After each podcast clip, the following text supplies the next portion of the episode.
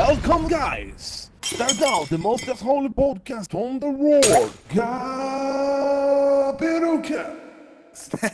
Muito bem, pessoal. Sejam todos bem-vindos ao Gabirucast número 5. É, eu queria comemorar a, o Gabirucast 5, 10, depois o 20 e o 30. E depois eu vou esquecer, vou lembrar lá pelo 100, assim. Mas, Gabirucast 5, cara, que felicidade. Tamo aqui junto, estamos fazendo. Hoje a gente vai trazer um conteúdo que eu, eu vou adorar falar. Os meus colegas aqui também. Tá aqui o, o maior corpo celeste de babacas que essa galáxia já viu. E, cara, hoje a gente vai falar sobre curiosidades no nosso ramo, que é a gastronomia. Tecnicamente, o título desse episódio deveria ser Os Ices do Ramo. O meu nome é Gabiru e eu tenho cinco anos de gastronomia já. E aí, rapaziada, eu sou o Castor, eu fumo pendrive e eu trabalho na cozinha há quase dois anos já. Quase dois anos? quase dois anos já. Quase dois anos. Quanto tempo que é mesmo? Um ano e dez É, meses, cara. é um ano e dez meses. Um ano e dez Quase meses. dois anos. Quase dois anos. Ai, caralho, mano. Ah, galera, meu nome é Carlo. É, eu não fumo pendrive porque eu não sou idiota. E eu tô na- no ramo da gastronomia há sete anos. Desde Sete 2003. aninhos, cara. Desde 2013. Eu tô desde 2015. Rapaz, eu tô desde 2018. Aí, que beleza. Oh, 2018. Aqui, nossa, né? Desde no- dezembro de 2018. 2018. Não. Miriam nasceu em 2005. É, é por aí mesmo, é por aí mesmo. Nasceu em 2005. Não viu o Brasil em ser 99. penta. Não viu o Brasil ser penta, é foda. Eu sou 99, Viu? mano. Eu assisti o Penta, só que eu não lembro, né? Que tristeza. assisti tio, você tinha três anos, você tava mamando quando o Penta aconteceu. Basicamente, eu assisti o Penta esses dias que passou uma reprise do Penta. Mano, Foi do eu, Tetra. eu, eu, eu tão assisti o Penta que eu lembro que ninguém nem gostava desse time, mano. Hoje a galera fala, não, porque esse time era mal raçudo. Mentira! Ninguém gostava desse time, mano. Porque esse time era Ah, trancado. é muito bom, mano. Os caras eram monstruosos. Exatamente, mas ninguém, ninguém gostava. Pastor, ninguém gostava desse time, mano, porque tinha Ah, três eu lembro, zagueiros. Eu, porra, grande Lúcio já jogava aí, monstro. Tinha o Rock Júnior, vocês lembram do Rock Júnior? Claro. Lembro do Rock Júnior. Você lembra do Juninho Paulista? Também, monstruoso. Já comi na pizzaria do Juninho Paulista, pai. Caralho. Ó, rapaz. Pensei que eu ia ter que cortar esse pedaço, porque não tinha É ruim. movimento com o assunto. E vou É ruim, é ruim. Quer dizer, é, não é a pizza tradicional que eu gosto, né? Então, é, Mas a gente pode comparar ela com a pizzaria Bate-Papo? não pode, não pode. Então, Porque também ela não tem essa inovação, né? Aí fica difícil. Então, gente, hoje a gente resolveu fazer um perguntas e respostas para falar sobre o ramo para vocês. As perguntas que a gente mais escutou a vida inteira, a gente sempre escuta quando a gente fala que a gente trabalha com gastronomia. As perguntas Então- que a gente mais escutou e que ninguém fez. Então a gente vai falar um pouco sobre essas perguntas para vocês. O, o primeiro tópico que a gente separou é sobre o estudo. Solta a vinheta, Carlo. Vinheta! Bem criativo, Carlo. coisa boa, coisa boa. Aguardem as próximas. As próximas vinhetas são melhores. Ah, Cara, a primeira coisa que sempre pergunto pra gente é o quê? O curso é igual ao Masterchef? Carlo, quer responder? Não, Não, Não não, é, você não não é. quer responder ou não é? eu não, vou responder aqui, deixar bem claro pra você, pessoa que tá me ouvindo, que o curso é legal, o curso é muito gostoso, porém, porém dá raiva. O curso ele é, ele é igual ao Masterchef no ponto de que você tem que apresentar ali um prato pro professor, ele vai avaliar e o professor vai desmontar seu prato inteirinho antes de você tirar foto, você vai ficar puto. Mas você não tem tempo, não é igual ao Masterchef, não tem a Ana Paula padrão te enchendo o saco. Não fala padrão falando, é, faltam 30 minutos. É, então, se você faz merda, o professor te chega do seu lado e ele fala, ô, você tá fazendo merda. Faz desse jeito aqui, só pra eu não ter que comer um bagulho ruim pra caralho. E sai, aí você corrige, tá ligado? É mó legal isso. É bacana. Essa é a parte legal, cara. É, mas não tem, não tem ninguém te ensinandinho assim, pegando na sua mão, não. O professor, ele solta uma ficha técnica na sua mão e você tem que fazer. Se errar, o erro foi seu, não da ficha técnica. Nunca culpe, nunca culpe a ficha técnica. É, mano, eu não fiz, eu não fiz o curso, mas eu, eu aprendo basicamente dessa forma. Saca? Na prática, no dia a dia. É é que o curso de gastronomia não foi, ele não foi montado por professores, né? Ele foi, foi montado por cozinheiros. Exato. Acho que é Então, o ele jeito montado- melhor de ensinar. É isso, né, cara? Porque É. é o mais próximo que vai te colocar numa pressão de cozinha de verdade. Que não tem pressão nenhuma, aliás, no curso. Exato. Ao menos. Você não chega preparado para o que você saca. Você não vai encontrar o que você encontra na faculdade. É um ambiente muito mais. Vai te pressionar muito mais. É, na, na faculdade o que você sofre ali é o ódio pelos seus, pelos seus companheiros de, de estudo, né? A sua Seus vontade de de matar esses classe. da puta. É bem isso mesmo, cara. Pode crer. Então a resposta para essa pergunta é não. Porém, um pouco. Beleza? Beleza. É, é, porém um pouco. Porém um pouco. Não, porém um A outra pergunta que o pessoal faz bastante é se é necessário fazer o curso para você trabalhar na área. E- Eu quero responder essa. Não. não. Você não precisa fazer o curso para trabalhar na área, mas você tem que, se você não estudou e quer trabalhar na área, você vai se sujeitar algumas coisas assim para você. Você tem que aprender, cara, de uma forma ou outra. Exatamente. Se você Você tiver geralmente um... vai começar lavando louça. É, geralmente você vai fazer isso. Aliás, quem faz curso às vezes começa fazendo isso também. Não, quem faz Exato. curso também sempre começa lavando louça. Você vai começar lavando louça, saiba disso aí. Você vai começar lavando Exato. louça. Independente, eu acho que independente do caminho que você tomar, você começa lavando louça, né? É complexo. É, então, você vai começar lavando louça. Depois, aí, aos poucos, aí, o, o seu líder da cozinha, o seu chefe, ele vai pegar e vai arrastando você pra ver se você desenvolve alguma coisinha e tudo mais. Vai depender da sua força de vontade. Nesse caso, né? Geralmente, quando algum auxiliar cortar a mão ou não vier pro trabalho porque ele morreu de overdose, e aí você vai ser obrigado a ter que cozinhar no lugar dele. Exatamente. É Aí um essa é a sua oportunidade de brilhar. É a mesma coisa, de, já que a gente falou de futebol, é a mesma coisa de você ser o reserva. Você tem que esperar alguém se fuder pra você ter uma chance de brilhar. E aí você vai fazer o quê? Você vai cagar muito, mas como você vai cagar com respeito, É, você vai ganhar outras oportunidades. você vai ganhar mais oportunidades, cara. Às vezes Exato. às vezes dá muito bom. Mas não tem necessidade de você fazer o curso. Mas dependendo na onde você vai ingressar, no, no seu local de trabalho aí, algum pré-requisito você vai ter. Ou você só vai lavar a louça mesmo e vai- vai ter que esperar essas situações acontecerem pra você subir. Ah, tá. É porque é, é, eu acho que eu e você começamos dessa forma, saca? E É, eu. foi. É, eu lavei louça, a maioria da, da, da louça que eu lavei foi Ah, não, mano, eu-. Ah, mano, eu fu- eu fui muito. Eu fui muito beneficiado quando eu comecei. Na verdade, eu não eu comecei entrei lavando no- louça. É nada, você começou como? Olha só, não comecei lavando playboy louça. privilegiado, mano. Sou playboy privilegiado, porque foi o seguinte, eu Privilegiadinho. Mas eu comecei por causa de uma. Basicamente foi por um, um cozinheiro que não quis ir mais trabalhar, surgiu a oportunidade e botaram eu lá pra cozinhar, tá ligado? É E isso eu- aí mesmo. Pra me montar lanche. Aí eu fui aprendendo a montar lanche, cara. Mas assim, sabia nada, comecei do zero mesmo. Mano, eu, não- eu não comecei só lavando louça porque não tinha no restaurante que eu, que eu trabalhei da primeira vez, não tinha espaço para uma pessoa que só lavava louça. Então eu lavava louça e ajudava na, na- no pré-preparo ali antes de abrir para o almoço. Mas eu fui ficar ali na frente, no sushi bar tal, de cara pra, pra galera, depois de uns dois meses ali. Pode crer, pode crer. Eu fui um pouco privilegiado no meu início, porque a maior louça que eu lavei foi fazendo frila na cozinha da pizzaria. Aí quando eu saí da pizzaria, eu já fui, eu já fui direto pro, pro fogão, mano. Então, no restaurante que eu trabalho agora, eu não, ge- geralmente não, não lavei louça, muita louça não. Show, cara. Tá- Não, Tá coisa privilegiado também. É, de leve, de leve.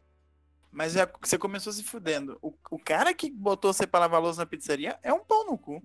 Que é é muito cuzão esse cara. É O cara, que era, o cara que era chefe dos pizzaiolos que ficava mandando altas, altas assadeiras pra você lavar também era um puta de um filho da puta, viu, mano? Não, Fala aí, é dois Não sei quem é ele. Dois é chefes, filha cuzão. da Não conheço, puta. não. Você não conhece não, né? Ainda bem. Não conheço, não. Então tá bom. Então, ó, outra coisa que o pessoal sempre pergunta é o quê? O que você aprende no curso, você aplica no trabalho? Quem quer responder essa? O Carlo, porque o Carlo foi, né, é o que mais pode responder essa. É, o Carlos Eu- concluiu o curso. Eu não Eu concluí. concluí. Eu, eu Exato, eu nem cheguei a fazer. Eu fiz uns três meses de curso. Eu não fiz nada ainda. Assim, você usa, você usa bastante. Mas se você lembrar, tá ligado? No curso você ganha, você tem uma, uma base teórica ali que vai te ajudar a entender o que, que você está fazendo errado mais rápido. O que você aprendeu vai te vai evitar que você faça errado? Não, porque você é um idiota. É, que é, é assim, mano, é assim. Infelizmente, tá ligado? Você tava na, naquela sua aula de, de higiene e segurança alimentar. Você dormiu, você dormiu, a gente sabe, tá ligado? É, né? Então você não sabe real, mano, quantos dias que eu ponho nessa etiqueta. Vou por três, foda-se. É isso. Porra, caralho. Ah, então, cara, eu acho que vale a pena. Tipo assim, você vai aplicar. Só que eu, o que eu mais aprendi, assim, e consigo aplicar são técnicas, né? Você. O pessoal acha que a gente fica fazendo receita da Ana Maria Braga no, no curso. E não, não é. A gente aprende técnicas e nessas técnicas a gente aplica na, nos preparos, né? Que daí a gente vai seguir uma ficha técnica e tudo mais. Aí para executar algum preparo exige alguma técnica. Então, é uma, até uma dica que eu dou, é se você tá começando ou quer começar, você aprenda, se, se apegue à técnica. Que vão te ajudar Sim. muito mais. Mano, é, o- a real é que, mano, pra mim, pra mim mesmo, o valor do curso foi que eu pude cortar minha mão e queimar minha mão várias vezes numa faculdade, não num- num- numa cozinha onde eu vou ser xingado por ter que parar de trabalhar, tá ligado? É, Isso é foda. Muito bom. Isso é foda. Porque eu Alguém sou esse cara aí, cozinha, cara. né, né, Castor? Eu sou, eu sou esse cara aí, Carlos, o que às vezes se queima e se corta na cozinha e. Olha Saca? só. Pois é. Sofri um acidente aí, dei uma estocada na minha mão. Olha isso, que merda. Foi um Virou inferno na Jesus. terra. Exato. Fiz a minha própria chaga, meu irmão. Você que tá ouvindo aí, não, não trabalha na cozinha, tem vontade de trabalhar na cozinha, vou te explicar que o que dói quando você se corta na cozinha não é o corte. Não. O que dói é que você tá se sentindo um idiota, porque esse corte ele era completamente evitável. Sim, sim.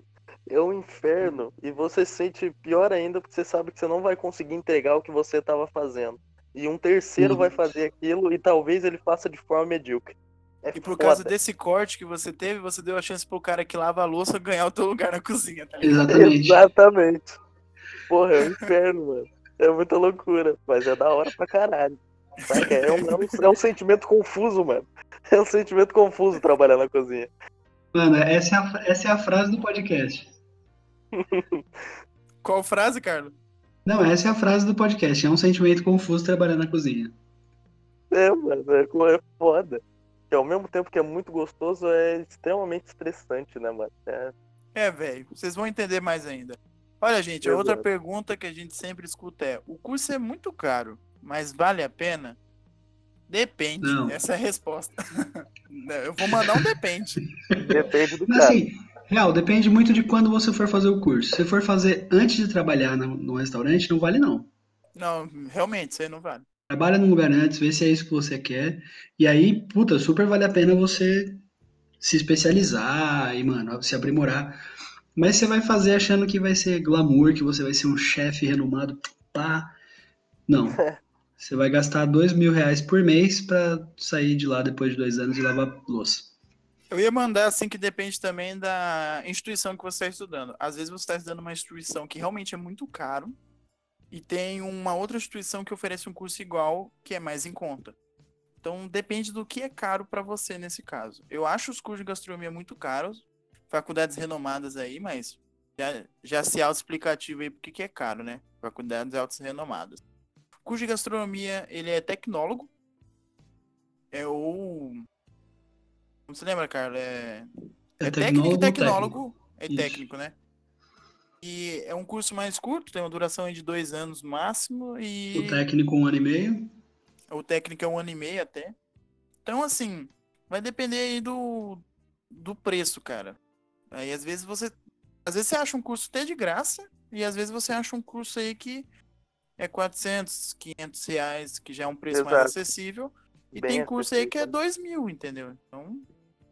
Então, a pergunta daí, engaixando nessa aí, engaixando. Nossa, bem, vocês perceberam que eu tenho, uma, eu tenho uma dificuldade de falar umas palavras, né? Eu Hum. tenho. Encaixando nessa pergunta, a gente tem aí a pergunta do curso EAD. O curso EAD de gastronomia é bom, vale a pena? Eu não gosto, porque tem vários pontos negativos numa, numa parte da balança e muitos poucos pontos positivos na outra. Eu acho interessante o EAD para você que já tem um tempo trabalhando numa cozinha, que daí você consegue conciliar com o seu trabalho, você tem um lugar para você realizar, se o seu patrão deixar, claro. Você Exato. consegue aplicar de forma melhor assim. Porque se você não trabalha e tá fazendo o EAD para você trabalhar no futuro, é, Você vai se fuder você- um pouco. você vai se fuder É um, um pouco porque ingrediente é difícil de achar, os trabalhos meio difícil de entregar. É, mano, É Assim, complicado. do ingrediente, eu que, que fiz na ETEC, que é um- foi um curso gratuito, a gente que tinha a pagar nos ingredientes, mano. Então, sei lá, né? Tipo, Ah, sim. eu acabei gastando ali 300, 400 reais por mês em ingrediente, mas o meu curso era grátis. É, é uma mensalidade justa. Às vezes você vai pagar lá 300, 400 reais no seu curso EAD, mas assim, você vai ter que comprar ingrediente. É zoado. Às vezes você trabalha num, lugar, né? Que aí teu trabalho é fazer um risoto. Você fez um risoto, tirou foto, fez o trabalho, entendeu? É. É o bom. Não, se você trabalha e você tá fazendo esse curso EAD porque um diploma e o conhecimento teórico vão te ajudar, vale a pena. Vale a pena. Agora, se Você tá você. fazendo para aprender do zero, É, se tiver fazer do zero, não rola não. Tá bom? É, então, eu, inclusive, tava pensando bastante em fazer um EAD daqui a algum tempo. Saca? Completar aí uns três aninhos, lançar o EAD. quando É, tiver cara. com quase três, né? De- de- depois, a gente, depois a gente conversa sobre isso aí, tá bom? Pode crer, não, perfeito. Olha lá, então agora vamos pro nosso próximo tópico, que é trabalho. Vinheta. O próximo tópico é falando sobre o trabalho em geral, né? É, esse é o maior tópico porque a gente recebe muita pergunta sobre esse assunto. A primeira Exato. pergunta é muito bacana, que é assim: Você tem tatuagem de chefe? Aparentemente não, só auxiliar. Caralho. É essa? Não, mas assim, tem gente que já, já lança uma tatuagem, assim, de gastronomia, por trabalhar na área e tudo mais. Então Se não, você é vou, auxiliar eu de vou cozinha, esperar, não eu vou esperar, vou esperar chegar quase quatro anos, aí eu acho que já é hora de mandar a tatu. Quando eu tiver 3 e 10 meses, Três e Ele dez manda meses, manda tatu. lançar a tatu da cozinha daí. E aí, Gabriel, você tem? Eu tenho. Eu, eu tenho um, um gabiru cozinheiro. Foi desenhado pra mim que é um rato cozinheiro. Que não é o ratatouille, tá? Tem nada a ver com o ratatouille. Ele é, ele é bem menos fofinho. É o ratão do esgoto. Mas eu fiz a minha tatuagem de- quando eu virei sous-chefe. Quando eu era sous-chefe, eu fui fazer a minha tatuagem porque eu achei que eu tava bem perto de ser chefe, né? Eu falei, agora eu não Ô, vou Gabriel. desistir, né? Gabriel, Manda, você era eu tô- sous-chefe de quem? Do chefe Rafael Barbizan. Olha aí! Forte abraço Ah, pro chefe Rafael. Barbizan, meu chefe atualmente, um monstro da gastronomia. Vocês conseguiram citar Barbizan, né? Vocês são foda. É, mano, é necessário. Abraço pro Rafael. O chefe você? Barbizan, ele, ele era chefe de cozinha no, num restaurante que o Rafael Barbizan me pegou pra criar, né? Ele que me ensinou tudo aí que eu sei. Tá ensinando pro pai. Castor agora. Meu papai, Exato. meu Ju, mentor. Um Exatamente. beijo, um beijo no fundo do seu coração. Isso que é engraçado, né, mano? Eu comecei como pupilo do Gabriel. Saca? E aí, o que, que você fez, Gabriel? Transferiu. Não, Terceirizou. eu- terceirizou. Terceirizou. O legal é que, assim, quando você se vira um aluno, você vai ter toda essa caminhada até se tornar um mestre. E depois você vai ter um aluno e vai ensinar toda a caminhada pra ele, pra ele se tornar um mestre e ele ter um aluno no futuro. O que, que eu Completar o fiz? ciclo, né? É, em vez de eu fazer o ciclo, eu fiz o seguinte: eu fui aluno, me tornei um mestre, arrumei um aluno pra mim e dei pro meu mestre ensinar. Basicamente. Vai lá. Acho que foi super Vai lá. certo. Vai lá, voa, garoto. Tá funcionando legal. Estamos acabando com tudo. E cortando a mão. Aí eu fiz a minha tatuagem quando eu virei sous-chefe. Eu tenho um, um fouet no antebraço, que é bem típico mesmo. E eu tenho esse meu ratão-chefe. E, Carlos, você tem tatuagem de chefe, Carlos? Eu tenho tatuagem de chefe. É, olha tenho- só. Eu tenho, eu fiz quando eu me formei. Pra... Na época que eu me formei, eu não estava trabalhando na cozinha, então eu fiz como um lembrete de que eu tinha que voltar para a cozinha. E olha só, não estou mais trabalhando na cozinha. Mas eu também fiz isso, cara. Eu, eu fiz a tatuagem porque tudo que eu comecei na minha vida eu não, terminei, velho. Aí eu falei, não, Mano. agora eu, agora eu vou, vou, vou pra frente. Aí eu tatuei pra mim seguir. Mano, quando eu tiver.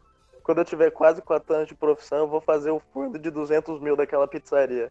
Eu lembrete de onde eu comecei. Que puta ideia Vou velho. lançar, vou lançar. Lança logo eu da tenho- Ferrari junto. É, ué. Pô, Não, mano. Eu tenho que fazer uma outra tatuagem de gastronomia que eu vou escrever embaixo dessa assim, ó. Acharam que eu ia desistir no meio? Se fuderam, desisti no começo. Mas eu tenho, eu tenho aqui uma caveirinha com, com duas facas de chefe cruzadas embaixo e ela tá usando uma toque. Aquele chapéu de filha da puta que eu odeio usar. Ah, eu gosto de usar. minha eu- caveira, eu odeio. odeio aquele chapéu de cuzão. O, o meu rato também tá segurando uma faca na boca e tem um toque. Eu uso bandana. Eu também Eu uso mesmo- bandana. eu- uso- Eu uso sou muito. careca, é isso que eu faço. Eu raspo meu Eu- cabelo. Eu não Tá quero acreditar, eu não quero aceitar, mas eu sou careca também. Tá Mano, caindo. eu dei um Black Power, viado. Meu cabelo tá crescendo de novo. Já tô. Jackson 5 já, o Michael Jackson na infância, tá ligado? Tô microfonão. Cara, então tem tatuagem de chefe? A maioria deles tem. A maioria, de, a maioria dos cozinheiros tem algum tipo de tatuagem, né? relacionado à profissão. A gente gosta. Porque tem. Eu acho que é, basicamente é que ser cozinheiro. Porque antes tinha um preconceito assim, ah, tem tatuagem, não, não pode arrumar emprego bom, né? E tudo mais. Hoje isso não existe, a gente sabe. Ninguém tá nem aí Exato. pro seu tatuagem, ninguém tá nem aí pro seu corpo mais. Já foi, já Só foi. que tinha isso, né? E se a gente, como a gente entrou, principalmente a gente que é jovem, né? Aliás, vocês que são jovens, porque o jovem tem que acabar. Exato, é- a gente que é jovem. Falou. Você- Ele admitiu, ele admitiu. Você, que você que é jovem, você que é jovem e tem esse essa consciência de cuidar do seu corpo para arrumar um emprego, às vezes você toma um pouco de cuidado. Na gastronomia ninguém liga muito para isso, porque a maioria das vezes ninguém vai ver suas tatuagens. Basicamente. Então Vai estar enfurnado na cozinha? é Foda-se. super maneiro também. E na real, a gastronomia não é considerado um emprego bom, não é considerado uma carreira. Não, hoje em dia é um pouco mais, mas 10 anos atrás a gastronomia não era considerada uma carreira boa, não era considerado um lugar que, que você queria estar. Então, Pois. juntava meio que a galera que, que tava pouco se fudendo para as regras do trabalho, assim, a gente liga para a regra da cozinha. Sempre fui. E sou até hoje julgado em casa por trabalhar na cozinha. É, mano, normal, sempre. cara. Pois é. Aqui é em casa foda. eu fui bastante julgado, agora eu não sou mais. A gente já respondeu meio que essa pergunta, mas você tem que usar aquele chapelão? Não, Só quem quer. só quem quer usa. Aquele chapéu, ele tem a função assim que existe cozinhas, tem muitos cozinheiros, e aquele chapéu é pra você achar o chefe na cozinha. Por isso que ele é grande. Dependendo do tamanho da cozinha, não tem necessidade. É, e, mano, você pode sempre falar, ô chefe. E aí você vai É. tomar um xingo, você vai tomar um xinguinho e, e aí você pergunta. É, basicamente. Então, Uhum. aí tem vários tipos, tem vários tipos, né? Normalmente, aquele mais compridão, né? Ele tem. É curiosidade isso. O Carlos tá ligado. Ele tem uma quantidade de dobras, né? Que são umas pregas. Cada, cada prega é- representa um preparo, assim, que o chefe sabe fazer com excelência. Caralho. Ou seja, é, é coisa de babaca. É coisa bem de assim, babaca. babaca. Basicamente. Basicamente. Eu acho que Eu acho que começou essa história de, de ter essas pregas foi tipo pra. Tipo, níveis, tá ligado? Tipo, ó, você aprendeu a fritar um ovo. Pode colocar uma prega no seu chapéu. Basicamente Então, isso. mano, é que na real, tipo, como, como a, o serviço francês, né, a brigada, o serviço tradicional francês, ele veio de um serviço militar, o, a realeza francesa mandou fazerem um, um de, é, fazer o design de um chapéu para o chefe, então ele tinha que estar cheio de simbolismo, porque naquela época você ter um chapéu especial da sua profissão era uma coisa muito muito reconhecida. E como todos eles eram ex-militares, Era um jeito do, do governo meio que fingir que ainda se importava com, com esses soldados, mas que na real foda-se, né? Então ele tem toda essa, toda essa firulagem. Por culpa dos franceses, a França faz tudo errado, a França só fode, né? E, e é isso. Ah, então é, é isso. Você pode usar se você quiser, se você não quiser, não é obrigado. Você pode usar aquela bandaninha maneira que a gente usa, que fica super show, super style também. Inclusive, Gabriel tem uma muito estilosa da banda Beijo. Tenho da banda Beijo. Eu tenho, uma, eu tenho um da banda, banda Beijo que tem as boquinhas, né? Mais conhecido como Rolling Stones. Rapaz. Eu só uso de banda. É, eu só tenho. Só tenho bandana de banda, assim, com umas É, caveirinhas. eu tenho. Eu É tenho uma duas. banda. Ana. Banda anda. Bem. Ah, bandana. Ah, Eu Caramba, só hein? tenho duas, e as minhas duas é aquele estilo clássico ticano, tá ligado? Na cor preta. Eu tenho até rosa. No, no outubro rosa eu uso a rosa. Coisa boa, coisa boa. Eu preciso comprar mais. Orientação. Cara, segunda pergunta que a gente muito escuta. Na verdade. Não, é a segunda mesmo. Pensei que já tinha rolado já um monte de pergunta. É a segunda agora. Ah, não, essa era a segunda mesmo. Eu tô zoado. agora é a terceira. Essa, é- essa pergunta, ela é muito legal. Essa pergunta, vocês vão adorar responder ela. Acho que essa é a pergunta que o Castor tem que responder. Né? A cozinha é grande? Risos, risos. E aí, Castor, a cozinha é grande, risos, risos. Filha da puta. Qual é o Mano, tamanho dessa cozinha aí, parça? Uhum. uhum. arrombado, só porque eu sou auxiliar. Pau no seu cu. Não, velho. te- Aqui eu tô te tratando como um profissional de gastronomia. hein?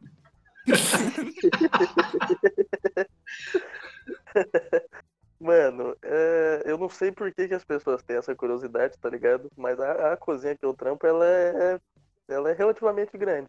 Comparada a cozinhas convencionais. É. É relativamente grande. a cozinha não, não é necessariamente tem que ter um espaço grande. Pode ser um espaço que caiba o equipamento que a equipe consiga trabalhar de forma ágil e E rápida. harmônica, exato. Ágil e rápida são sinônimos. Sempre depende da complexidade do menu e do da rotatividade da clientela, né, mano? Se você tem muito cliente ficando muito tempo no restaurante, você vai precisar de uma cozinha maior. É. Mas basicamente é, cozinhas não são grandes. Exato. Vai depender do Elas são serviço. funcionais. Elas são funcionais. Mano, se você, se você só serve é, hambúrguer e frituras, você não precisa de uma cozinha grande. Exato, Exato. mano. Charbroiler, fritadeira, é nóis. Bancada, né? Pra fazer o preparo, já era. Cara, pra. Cara, a próxima pergunta é uma pergunta assim que dá vontade de mandar a pessoa pro inferno ela falar isso. Que é o seguinte: o que você faz no restaurante? Cara, eu corda, trabalho. filho da puta. É. Eu pulo corda. É, o cuzão, eu trabalho no eu restaurante. fico Jogando burquinha É, no não, eu, eu coloco rejunte na parede.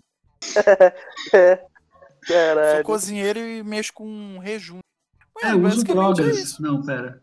Isso é fora É. da cozinha. Exato. Isso é fora da cozinha. Cara, a gente. Cara. é muito mais legal se você especificar assim, ah, o que você faz na cozinha? Qual que é a sua função, né? Exato. Porque é isso que a pessoa quer dizer, né? É, então, Mas se é você for pau no cu, você pode mandar ela se fuder. Eu trabalho, vai se fuder. Exato. Tá achando que eu tô brincando, caralho? Que porra é essa? é, ô, vai tomar no cu. Qual que é a função de vocês na cozinha? Ah, cara, atualmente eu sou chefe de mim mesmo. Olha Minha aí, cozinha ó. só trabalha eu só. A minha Qual última é função foi chefe de cozinha. Chefe de pizzaria, na verdade, né? Chefe de pizzaiolos. Olha, rapaz, era naquela pizzaria do forno, né? Do forno da minha futura tatuagem. Essa mesmo. Foi nessa pizzaria aí que ele lavou louça. Então você já sabe quem que foi o chefe cuzão, né? Botou ele pra lavar a forma de pizza. Descobriram aí, ó. Descobri, Olha só. Falta descobrir o outro agora. Tem um outro aí. tem outro. Trabalhava fazendo massas. É, quem Fazer um rondelli. Mas, ô, pra Mas- vocês dois, é, fora. Vamos excluir a posição de chefe sous-chefe. Qual que é a posição de brigada que vocês mais gostam de trabalhar, mano? É a Cara, que eu- eu faço, mano. Eu gostei muito de ser garde manger, velho. Eu acho que se eu Hum. pudesse, eu me especializaria muito mais em garde manger. Eu acho que os pratos da- dessa praça são muito mais bonitos, muito mais coloridos, né? Tá, ô Gabriel, Mas, agora assim- tu traduz pro, pra pessoa que não trabalha na cozinha. Cara, garde manger aqui no Brasil ele é conhecido como cozinha fria, que faz saladas, lanches, é- é crer. aperitivos, essas coisas. Mas eu Pode trabalhei crer, como boucher também. Acho legal trabalhar com carne, só que eu acho que eu sou bem leigão assim pra trabalhar, porque não trabalhei com muita variedade de carnes. Trabalhei com alguns tipos assim, mas É, trabalhei exato. sempre com carnes um pouco mais nobres. Mas aqui em casa eu só como Exatamente. carne de segunda mesmo. Mano, eu acho que a, a, a posição que eu mais gosto, real, é pré-preparo, velho. Eu. Sério? Você gosta de Mano, fazer mise en place? Sim, não, principalmente é, quando o assunto é massa, tá ligado? Preparar a massa, é, tanto massa de pizza, massa de pão, massa pra, pra fazer macarrão, né? Preparar a pasta. Eu gosto, velho. Eu gosto de trabalhar com massa. Eu deveria ter Cara, virado padeiro, não chefe. eu me considero uma pessoa muito boa em panificação. Eu acho que eu me dou bem com panificação. Só que o Carlo, velho, o Carlo é um deus da panificação, velho. O Carlo faz um pão muito foda. Castor, você nunca comeu meu pão, né? Eu já, eu Comeu? fiz pão Comeu? com você, Carlos. Verdade, você fez pão comigo, você Pô, aprendeu. verdade. eu Aprendeu a aprendi fazer pão. a fazer pão com você, Carlos. Pão Olha. Vou aí. falar, velho. O Carlo é um, é um cara aí que não tem nem 30 anos, mas já faz um pão de vó, mano. Que delícia de Porra. pão, velho. É maravilhoso. É porque eu vou morrer com 40. Aliás, ó, vai ficar no seu Instagram o vídeo, né, o Carlo? Vai, né? Você não vai tirar. né? Vai, tá lá. Você quer aprender a fazer fermento caseiro? Arroba Carlo Mar- M. Marcello. Mas é, mano, é, eu não sei o nome fresco, igual o Gabriel sabe.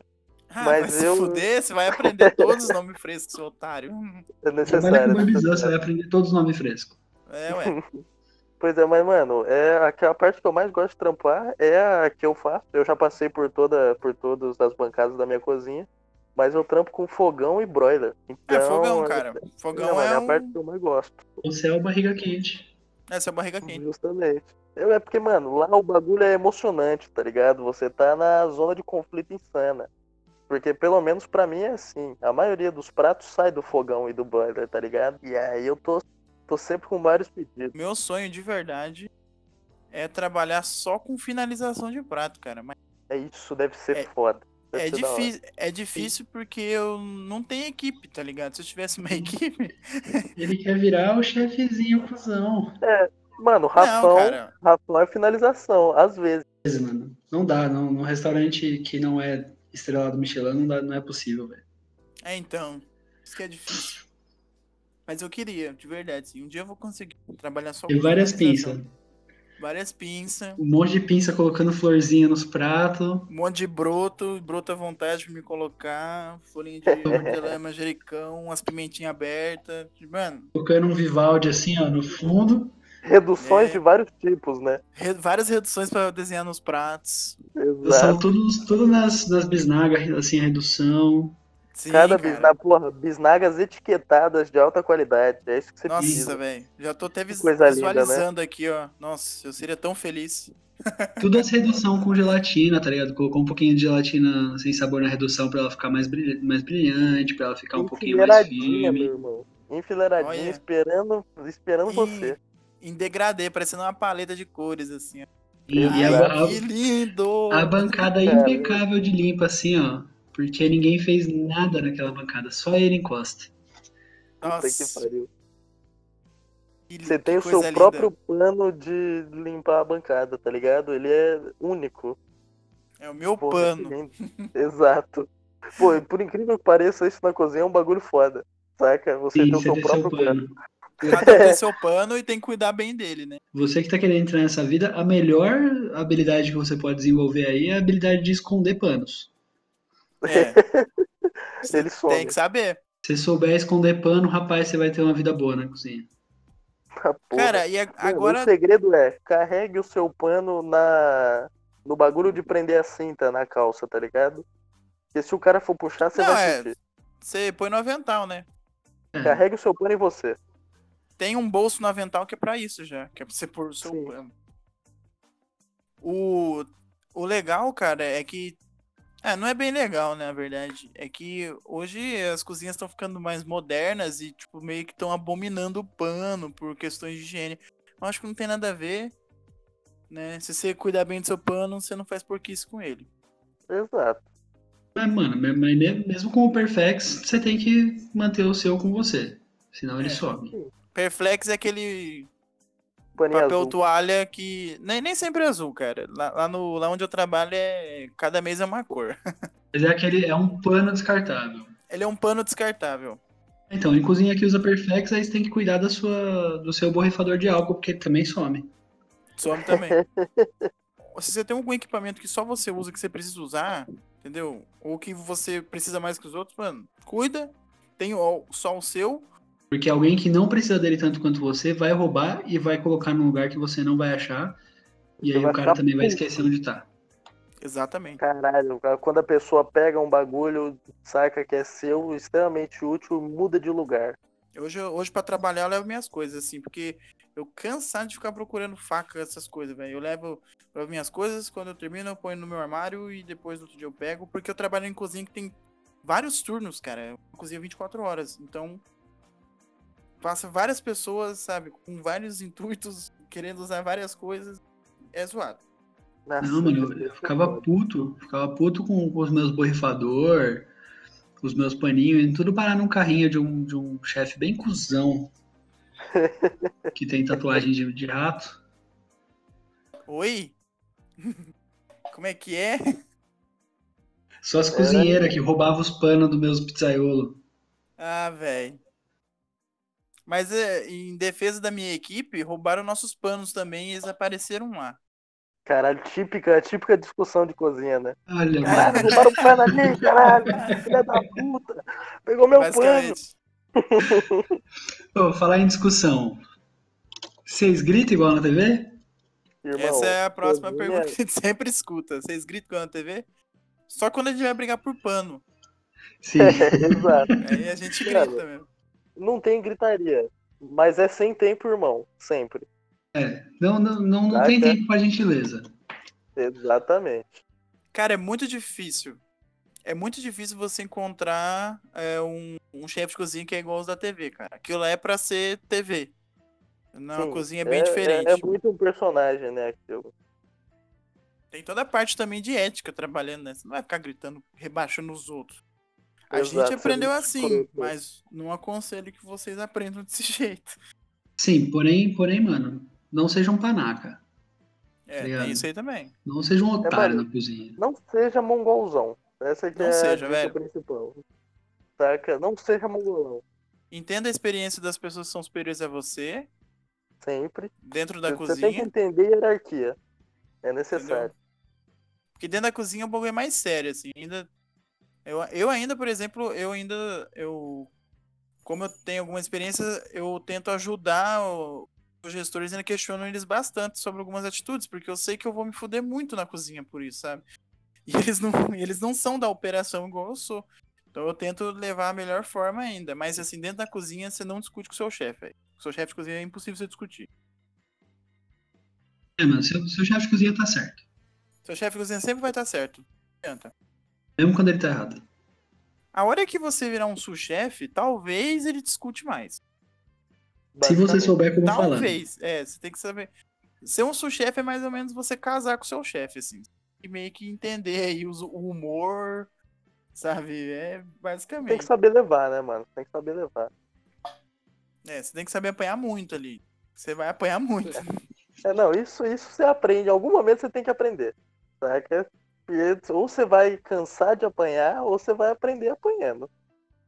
Saca? Aí depende do seu esforço o o tempo que você vai apanhar muito. Você nunca vai deixar de apanhar. Basicamente. Mas depois, mano, é assim, é aquele. Você leva uma comida de rabo durante o trabalho e depois tá tudo sussa. É, não, é porque, mano, Brincando, se amando. É Isso é uma normal. coisa que a galera sempre, os chefes de cozinha, pelo menos com quem eu trabalhei, eles sempre deixavam isso claro logo no primeiro dia. O que eu falo pra vocês durante o trabalho não é pessoal, saca? Tem é que saber só Separar bem, você velho. tem que saber diferencial, exato. Pra manter o clima bom e amistoso, você tem que saber levar. E não é difícil, pô. É porque é que nem eu falei, cara. É que nem eu falei. É um, é um sentimento complexo. Que ao mesmo tempo que é, com, que é ruim, é muito bom. É muito bom. É. É que, velho, tipo, na. Todo mundo fala em todos os, os trabalhos, quando você faz qualquer, qualquer curso de liderança, eles falam, ah, você dá bronca em, em particular, elogia em público. Na cozinha você é obrigado a fazer o contrário. Porque quando você dá uma comida de rabo em um cozinheiro, você tá dando a comida de rabo na brigada inteira. Tá Sim, ligado? Você tá evitando que todo mundo faça aquele erro de novo. exatamente. E quando você vai elogiar, você tem que elogiar só o cara que fez o bagulho certo. Porque senão todo mundo vai achar que tá fazendo tudo certo e vai todo mundo relaxar. E ele fudeu. É, Então, é bom sempre analisar também a sua estratégia. equipe. Cara. Tem que, você tem que ter uma estratégia pra você lidar com a sua equipe. É, en- en- encaixando nisso aí, vamos pra pergunta assim, qual é a relação de chefe e brigada? Que o pessoal pergunta, qual é a relação, qual que é a relação que você tem com o seu chefe de cozinha, ou qual relação de chefe de cozinha que você tem com os seus, a sua equipe e tudo mais? É, velho, basicamente é isso aí que a gente falou, né? É, a gente que foi chefe entender aí que é é uma equipe e os elogios são coletivos, entendeu? Quando alguém faz algo na sua equipe e sobressai, você elogia quietinho, sabe? Em off. Em off. Se, se daí acontecer algum problema, você tem que sempre procurar a melhor opção aí pra corrigir a equipe. Nem sempre, às vezes, é jogando panelas neles. Às vezes tem que jogar Eu mais que coisa. essa nunca é a solução. Nem sempre, mas às vezes é. Às vezes é, entendeu? Depende. O que eu mais gosto de fazer com o pessoal é o jeito que eu aprendi. É assim, você pede de um jeito, a pessoa te traz de outro, você pede de novo. De novo, na terceira vez você não pede mais, você vai lá e faz. Pra pessoa ficar sentindo assim, fudi. Quando isso não dá É. certo, você fica mandando a pessoa fazer até ela aprender, velho. Aí você manda a pessoa embora. Aí se não rolar, É, você ou você manda ela embora. desliga ela, tá ligado? Basicamente é assim que eu tô aprendendo também. Mano, eu lembro do o meu primeiro. Que eu não chamava ele de chefe, porque ele não era meu chefe, né? Ele era o meu líder de sushi, então ele era o, o, o meu sushi man, basicamente, né? E a gente trabalhava o turno do almoço, então, mano, a gente entrava às sete da manhã pra fazer o pré-preparo do dia inteiro e saía às três. E, mano, a sua relação com o seu chefe é, tipo, você ter alguém que depois de um turno que foi o turno mais filho da puta que você teve na semana, é alguém que vai tomar uma breja com você e você não precisa falar pra ele que você tá puto. Ele sabe. Ele Não, sabe, é. exato. É bem assim mesmo. cara. Tem, Então, tipo, tem essa união, né? Ah, O que fortalece a gente dentro do, da gastronomia, cara, que muitas vezes não deixa a gente sair ou desistir, são pessoas, cara. Pessoas que a gente gosta, que acreditam na gente e tudo mais. Então a gente tem amor por, por pessoas que trabalham nisso, sabe? De verdade. É, são galeras, Exato. assim, bem escrotas que você ama de paixão. E Ah, isso o- explica um pouco porque é um sentimento confuso trampar na cozinha. É muito Mano, confuso, quando- cara. Quando eu Pode. saí, o meu último trabalho no restaurante, eu tava trabalhando junto com o Gabriel.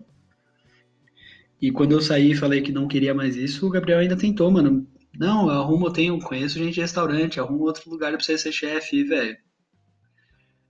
Se eu tivesse um pouquinho mais balançado naquela época, eu acho que eu ficava ainda no ramo, tá ligado? É, A então, ideia a é que gente eu tentou recuperar muito- o Carlo, cara. O Carlo foi uma grande perca pra corporação. Porém, agora vocês têm o livro. Agora vocês têm, têm o meu livro. É, ainda bem que a gente tem um livro. Aliás, é, Gabriel Cast episódio 2, escuta lá de novo se não ouviu. o... É, não, se você não ouviu, escuta pela primeira vez. Escuta pela primeira vez. É igual tomar É, o escuta lá de primeiro gole de coca. É igual Você já escutou? coca. É, dá pra você, ó, toma, toma três goles de água e, e escuta de novo. Mas se você já escutou, mano, compartilha aí no seu Facebook. Agora. É, ajuda nós aí, vai, favor. Vai, vai. Corre lá, Vai, corre vai, lá. vai, vai. Mas, cara, basicamente a gente se apega aí a, a galera é muito. A gente é muito unido. É, mano, trampando na cozinha, você.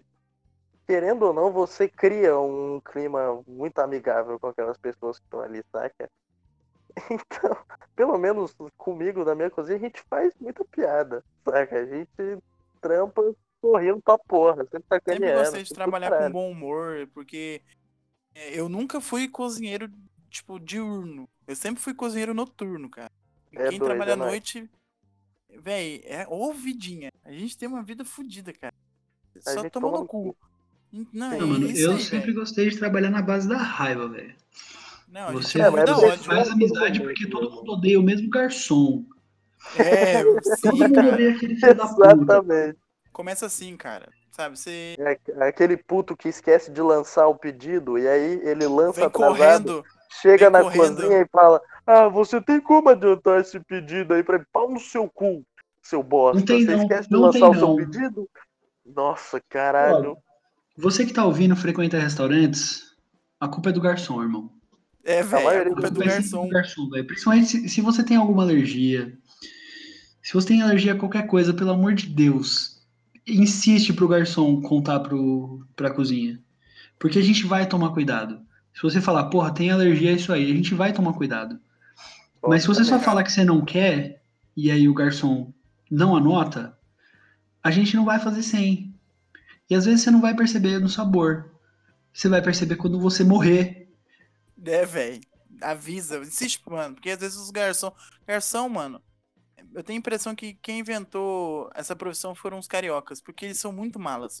Entendeu, cara? Garçom, Véi, né? Garçom é Quem muito inventou foram mala, os velho. franceses. Foram os franceses, são outros mala. O Cara, francês é o carioca mala. da Europa. Exato, Mas o francês é o carioca é da Europa. foda. É foda porque o nosso objetivo é, é entregar aquele prato o mais rápido possível, da melhor forma possível, com o máximo de qualidade que a gente conseguir. Se você tem um cara que sacaneia esse processo, por exemplo, não te avisando que aquele cliente é alérgico a alguma coisa, você fode todo o resultado final.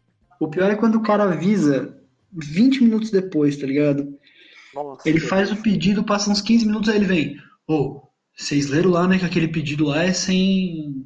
É sem cebola, né? É o Caralho. quê? É sem cebola. Mano, mas já tá no forno, velho.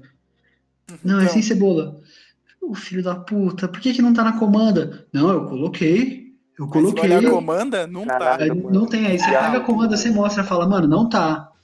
Aí ele chama o maître, ele chama o, o- o gerente do salão. O que que tá acontecendo no sistema? Não tá saindo a anotação que eu coloquei.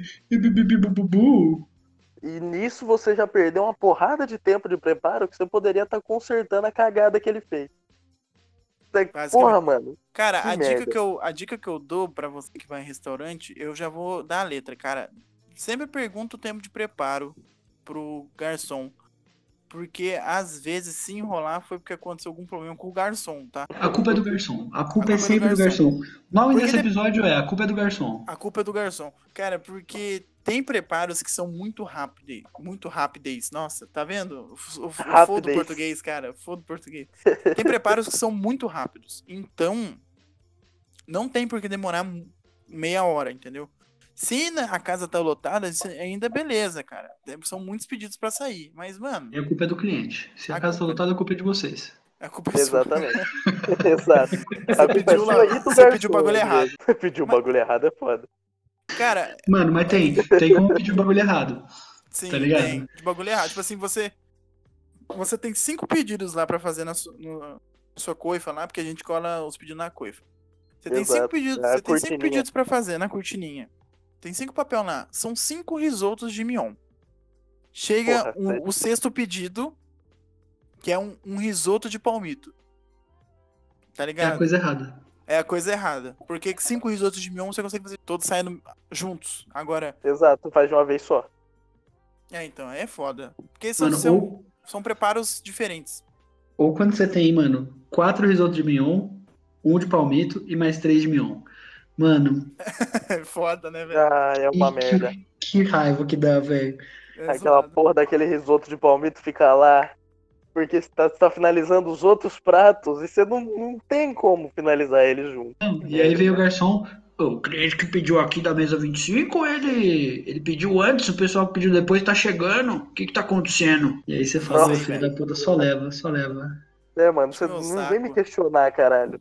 Porra, tem perguntas idiotas na boqueta. Nossa, mano. É Mano, vai dar pra fazer um podcast só disso. Perguntas Dá idiotas um- boqueta. Boqueta é, É a frequente, mano. boqueta é é onde saem os pedidos. Exato, Então, é o garçom- O garçom vai lá fazer pergunta tosca pra gente. Exato. Você tem o cara que tá lá porque ele é o puxa e tem o garçom fazendo pergunta idiota. É. Às vezes vem umas perguntas assim, ô, essa carne é frita? tipo, Não tem como fazer esse macarrão sem glúten? é. caralho. Irmão, como que eu vou fazer o macarrão ficar sem glúten agora? Não, tira o glúten. Tem como tirar o glúten? Tem como eu, caralho. É muito bom porque o Carlos interpreta muito bem aquela voz de Esse garçom cachorro mongol. culpado, tá ligado? É, garçom mongol. Geralmente ele Esse- tem voz de culpado. Esse Ah, macarrão ali, olha aqui, tem como você fazer com manteiga? É. Ah, Tem como mano. você- olha Esse macarrão ali, olha aqui, tem como você colocar calabresa? Caralho. Já rolou Não, essa. é- comigo, O né? cliente ele quer um macarrão ali, olha, só que ele quer com molho bolonhe- bolonhesa junto, pode ser? Olha, tem isso aí também. Filho da Puta. Já me rolou Ah. uma vez que o, gar- o garçom entrou na cozinha e eu, eu trabalhava num lugar que fazia massas italianas, né? Não sei se vocês já identificaram. A gente trabalhou juntos no mesmo lugar. Entendido. Eu era chefe da equipe de fazer só massa, tecnicamente fazer macarrão. Aí o garçom me entrava e falou assim: Ô Fi, vocês até sabem o que o garçom quer. Ô Fi,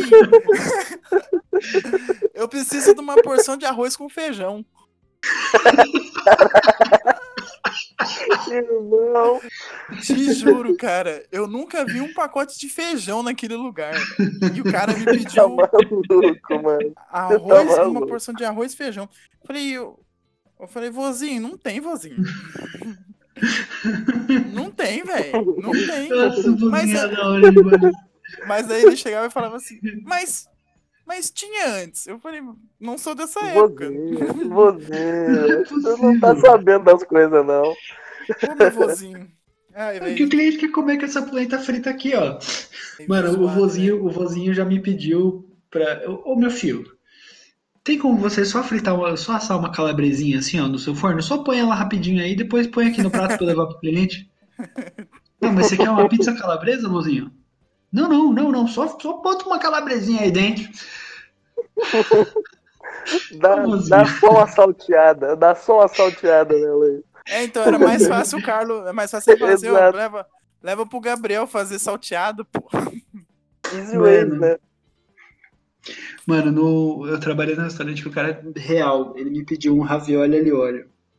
Caralho. Na moral, nossa. Na moral? Mano, a gente fazia ravioli molho quatro queijos. E ele me pediu, não, o cliente quer o ravioli, mas ele quer alho e óleo. Ele quer o quê? ele quer o ravioli alho e óleo. Mas como, mano? Quem que deu essa opção pra ele? Cara, Ah, eu- eu ainda quero- diferença. Eu ainda quero ser muito rico pra mim não me sujeitar a ter que fazer esse tipo de coisa, cara. Tem meu restaurante e aí o cliente chega lá e fala assim: Ah, eu quero um ravioli ali óleo. Eu falei, senhor, é quatro queijos bolonhesa. O senhor que sabe. Não, poder, poder sair da cozinha e falar pro cliente, você está errado. Você tá errado, cara. O- Tem um cardápio no lugar, filha da puta, é pra seguir a porra do cardápio, irmão. Quer comer o que você quer, come em casa. Exato, filha Desculpa, da puta. Você quer fazer, cara. quer fazer ravioli e óleo? Faz lá na sua casa, aquela zona do caralho. Tava engasgado, aqui tá Eu saindo. achei, eu achei que só eu que ia ser o puto hoje aqui, mas tá todo mundo bravo já. Não, Mas é, mano, porque eu Cara, é lembrei, eu foda. lembrei de uma situação que é uma merda. Porque o garçom chega com esse pedido ridículo, fala assim, pô, faz um ravioli, um ravioli ali, olha aí pra mim. Aí você fala, porra, vozinho, não tem como.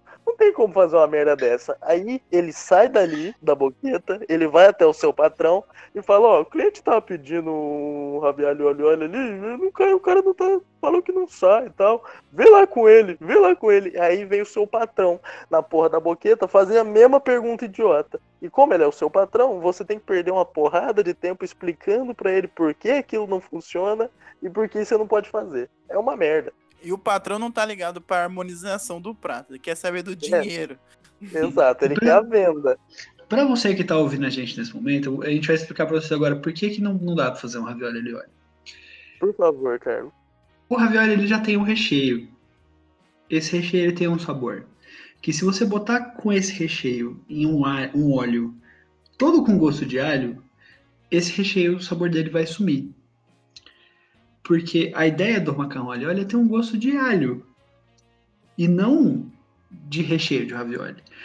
A segunda coisa é que o ravioli ele não vai soltar o mesmo tanto de amido no óleo para fazer o macarrão alho óleo ficar. Sabe quando ele fica um pouquinho cremosinho, ele não fica só oleoso, ele fica meio cremosinho? É porque o Sim. espaguete ele solta o, o- a água com amido ali e aquilo vai criando uma emulsificação. Exatamente. Isso, isso. Uma emulsão, na real, né? Uma emulsão. Emoção.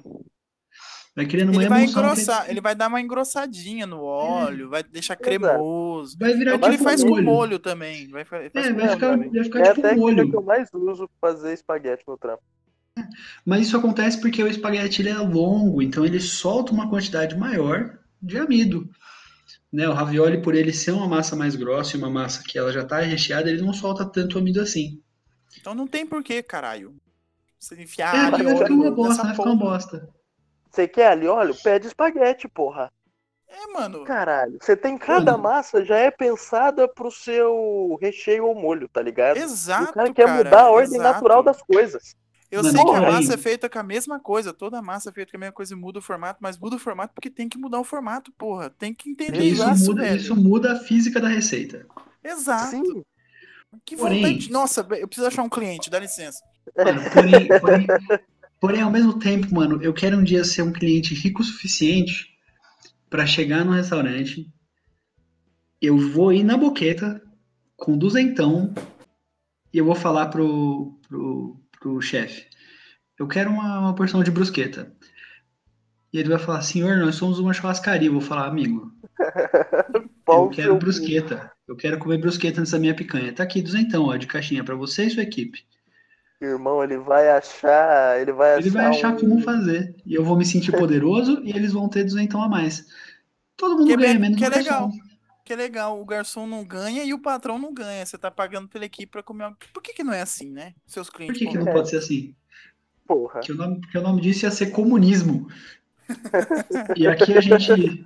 Não, pera, a gente quer comunismo, né? É, Não eu não sei, quero, depende. não. Eu quero monarquia, então pode ser. Na monarquia todo mundo faz e ninguém ganha, só o rei. Ah, mano, eu quero sobreviver. é, pô, o Castor tá no, no modo sobrevivência. Mas, é, cara- mano, tá foda. Aí vem o, o último ponto que eu quero trabalhar com vocês, né? Que eu acho que. Acho que a gente já meio que resumiu tudo. Essa pergunta é bem legal, que é sobre rotatividade. Então, às vezes pergunto, cara, mas você não tava trabalhando na churrascaria? Por que, que você tá na pizzaria agora? Eu, tipo, ah, cara, você não tava na pizzaria? Por que, que você tá nesse restaurante agora? Mano, Às vezes a gente agride outra pessoa, a gente precisa ser mandado embora. É que às vezes a, a rotatividade de, de a gente em cozinhas é muito grande por vários, vários quesitos.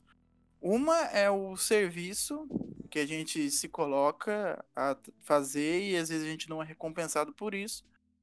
Às vezes outras pessoas, o ramo entre os empresários de restaurante, ele é um ramo bem sujo assim, cara.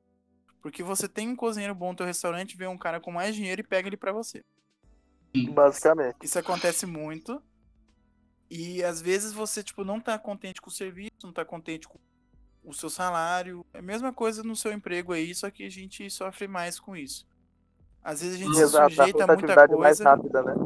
Muito mais outra, rápido. coisa, outra coisa que acontece muito também é o, o crescimento no, no, no ramo de gastronomia, ele não, não é vertical, né? A gente não cresce sempre na mesma empresa. Então, às vezes, você está você tá trabalhando ali num, num lugar e você trabalhou com um chefe, esse chefe saiu e alguém está abrindo um restaurante, pediu uma recomendação para um chefe de alguém que possa trabalhar lá, que possa é, ser responsável pela cozinha, e o chefe te indica. Pô, você tá lá num lugar trabalhando como cozinheiro, um cara te liga te oferecendo a, a- a- a oportunidade de trabalhar como chefe de cozinha. Você vai? Exato. Você vai. Então é um crescimento Seu- meio que diagonal, assim, você vai em zigue-zague então. pulando de restaurante por restaurante. O crescimento não é, nem, tipo, não é na empresa, né? Você não, você não começa de um jeito e vai subindo até virar chefe. Demora anos para isso acontecer. O jeito mais fácil é você Exato. trabalha num lugar como cozinheiro e alguém te indica para você ter essa oportunidade de ser chefe. Aí você sai de um lugar para tentar ser chefe em outro. Aí às vezes lá Uhum, você não se dá bem. Aí você vai indo. Basicamente, você vai virando lenda de restaurante em restaurante. Aí depois o pessoal pergunta, nossa, a- a quantidade de lugares que o Gabriel trabalhou não é compatível com a idade dele. É, realmente por causa disso, cara. Porque a gente passa por muito lugar, a gente aprende uma coisa diferente em cada lugar. É, E Gente, isso é avalia importantíssimo. né? a gente avalia a oportunidade aí com um retorno financeiro também.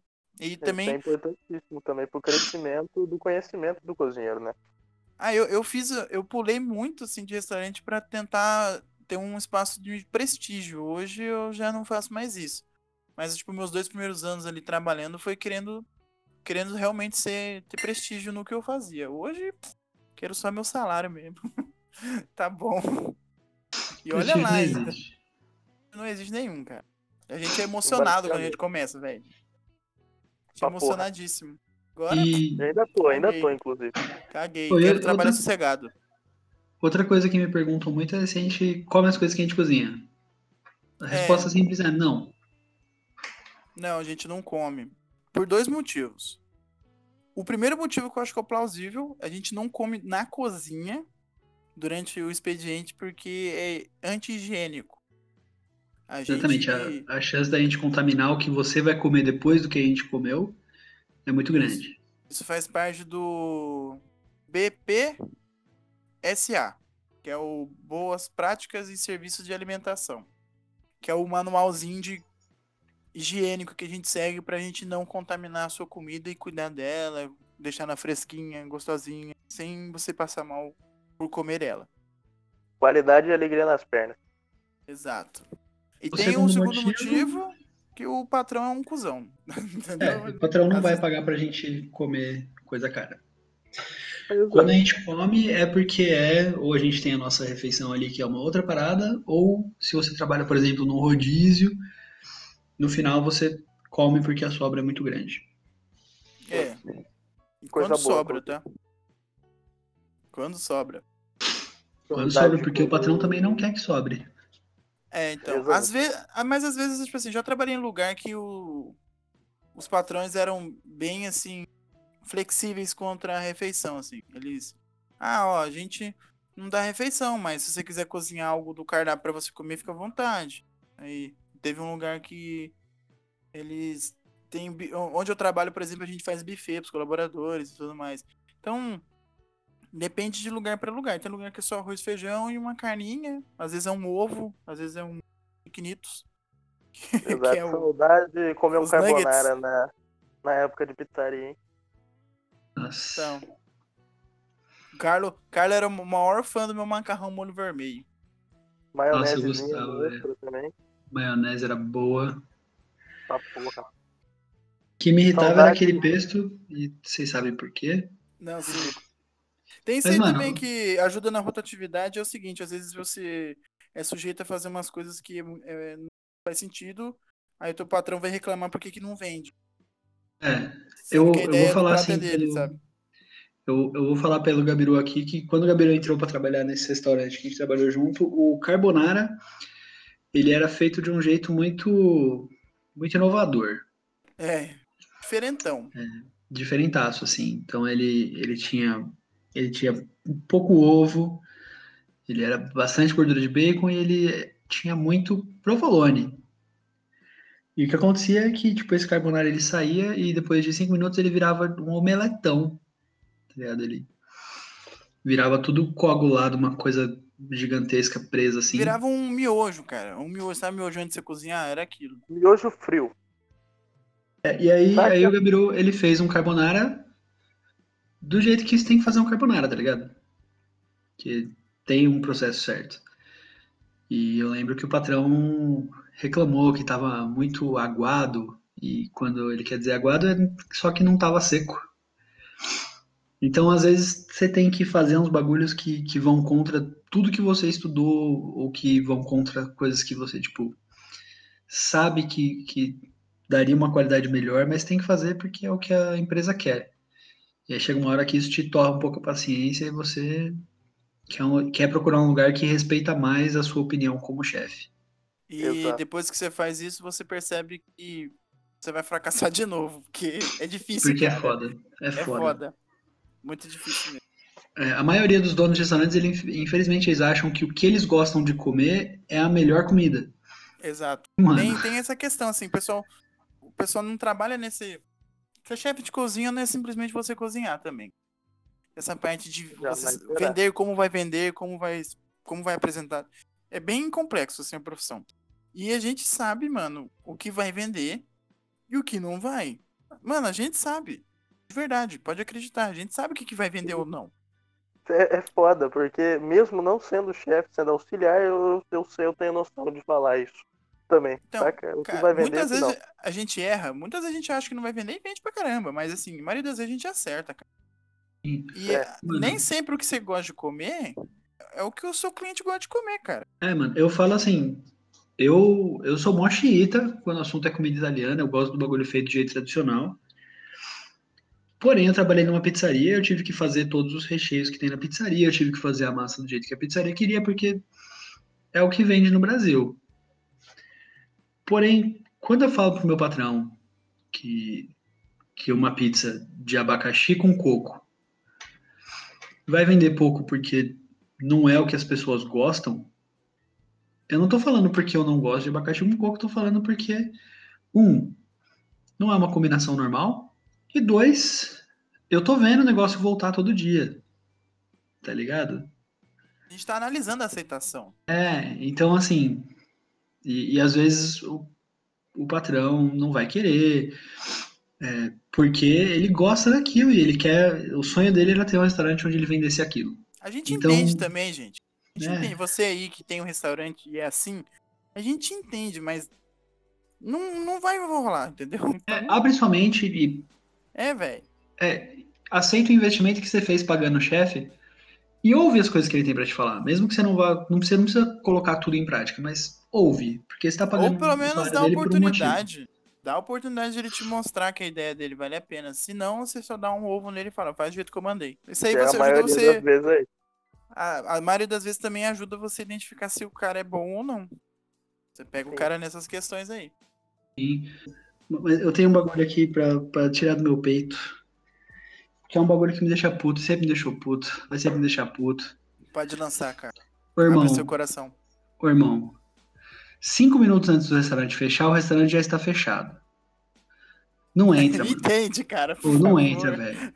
Não pede comida, mano. Quando, quando- porque assim, você vai perguntar, a cozinha tá fechada? E o garçom é lógico que ele vai falar que sim. Porque o garçom, o garçom ele é um idiota. Ele é um filho da puta, ele não liga pra gente. O Aí você vai vai lá. embora. O horário do salão é diferente do horário de cozinha, cara. Dá o horário do ter- garçom embora, ele vai embora. entendeu? Porque depois que a gente fazer a sua comida, meu amigo, a gente ainda tem que limpar tudo. E aí você chegou, a gente já tava limpando tudo. Aí a gente tem que parar de limpar, que é pra não te dar uma diarreia, jogar água em tudo, que a gente já tava ensaboado, e sujar de novo.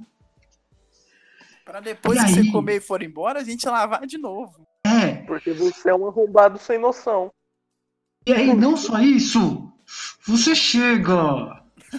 Em vez de você pedir uma massa rápida, em vez de você pedir uma massa rápida, você me pede uma massa que ela vai gratinada. Em vez de você, em vez de você pedir um bagulho rapidinho, não, irmão. Não, não, não, não, não, não, não, não, não, não. Você quer Você me pedir um pede uma risoto chapa com três tipos de carne diferentes. Você pede, você pede, você pede três tipos de carne da diferentes. puta, Você cara. pede frango assado, né, seu cuzão? Você pede Você pra pede fritar a- frango depois que a gente desliga a fritadeira. Seu Hoje- Nossa, hoje eu tô, com, hoje eu tô, com, tô com vontade de comer um peixinho. Tá com vontade de comer um peixinho, filha da puta? Espera mais um quatro horas e vai na peixaria, desgraçado. É uma hora da manhã, a gente quer ir embora. Por favor, respeitem o nosso, nossa Ô. saúde, caralho. Você, você que tá, tá ouvindo isso, conhece a gente, você quer que a gente não morra. Próxima vez que você estiver fora de casa, à meia-noite, e você pensar em comer, vai num fast food de 24 horas, amigo. Por favor. Vai, vai no McDonald's, mano. Vai, vai É. Porque eles estão trabalhando lugar, cara. continuamente, tá ligado? Eles estão trabalhando continuamente. mano. Os caras você ali, ó, o turno na hora. Na hora que Exato, você foi comer, ó. os caras começou o turno. Exato. Se você tiver no rolê, mano, você pede o iFood antes de ir embora, porque quando você estiver chegando em casa, a comida vai estar chegando junto com você. É a ideia É, mais assertiva faz o a se fazer. cálculo. Mano, ajuda a gente. Por favor, a gente se esforça tanto por vocês, cara. Pois é, Ajuda- é aquela caralho, clássica, né? Quem não quer seja- rir, tem que fazer rir. Não sejam um cliente mongol e filha da puta, cara. Por favor, entenda nosso Todo- lado. A Todo gente entende de a vocês, gente. cara. Todo Gabirocast a gente insultando o povo da Mongólia. Porra, não tem nada a ver é com o vocês. A menos que você seja um cliente filha da puta na Mongólia. Tem que se É, fuder, é irmão. quando chega, é quando chega também mais de uma pessoa. Chega a família inteira. Mano, Cara, eu vou anexar esse tópico aí que você falou com uma história que aconteceu comigo. Mano, tudo que vocês falaram encaixa com essa história. Só se liga. Estava no meu trabalho, estava sozinho e eu vou embora às 11h10. Era 10h50. Esse horário é o pior horário. Quando você tá pertinho de sair, é pior. É os 20 minutos que não passam e são os 20 Nem minutos mais fudendo, perigosos passa pra sua noite. Mano, minha cozinha tava limpinha. Limpinha. E Mano, eu já tô com dó. minha cozinha tava limpinha, irmão. Limpinha demais, cara. E eu falei, não, tá tranquilo. De repente, meu irmão, que que aconteceu? Entrou 13 pessoas. De uma vez. caralho. Mano, Meu Meu irmão, Deus meu- o restaurante que eu trabalho não é rodízio, irmão, é à la carte. puta que me Caralho, pariu. cara. Eu tô Caralho. sozinho, não sabe. Porque, assim, quem me conhece sabe que eu trabalho no hotel. É, e o hotel, mano, Maringá não é cidade turística. Então, fim de semana é vazio. Cara, não tem ninguém. Aí é- a equipe é eu e mais uma pessoa, a pessoa fica atendendo no salão e eu fico na cozinha cozinhando. Essa pessoa folga fim de semana também. Eu folgo um dia, ela folga outro, pra gente cobrir a folga um do outro. Mano, até aí tá lindo, né, cara? Nesse dia eu estava cobrindo folga da pessoa. Era um sábado, mano. 10h40 da noite, todo mundo que tá ligado, sábado à noite, nunca vai pra um hotel comer. Mas 13 pessoas quiseram fazer isso nesse dia. E 13 pessoas foram lá comer. Dessas 13 pessoas, é, 8 pedidos eram hambúrgueres. Mano, E eu não tinha hambúrguer pronto. mano. Eu não tinha nenhum mise en place de um Deus, hambúrguer, cara. Eu não tinha. Eu tinha pão e o resto. Não tinha nem alface, bro. Meu Deus. Puta que pariu. Pra, tipo, não tinha alface pra tudo isso de uma vez, cara. Porque, porra, é algo, tipo, muito atípico. Nunca aconteceu. E dessa vez aconteceu, mano. Chegou 13 pessoas pra comer lá. Aí eu falei, e agora? Meu Deus, o que, que eu vou fazer? Aí, mano, vem uma coisa que o, o chefe Thiago, amigo do Castor, ele sempre fala. Que é. Ele sempre pergunta pra você assim, quando ele descobre que você é cozinheiro e tudo mais, ele fala assim: você já foi abençoado pelos deuses da gastronomia alguma vez? Ô, coisa boa. Nesse dia eu fui abençoado, cara, porque eu tive que bater filé mignon no liquidificador pra fazer carne moída, Caralho. pra mim fazer os hambúrgueres. Mano, eu entreguei, eu demorei 40 minutos, mas eu entreguei todos os pratos de uma vez, cara. Monstro. Monstro. Cara, vou falar, Monstro. sai de lá meia-noite. Não, Sai mano. de lá meia-noite, cara. Pô, 13 pratos sozinho ao mesmo tempo é. Ó, é.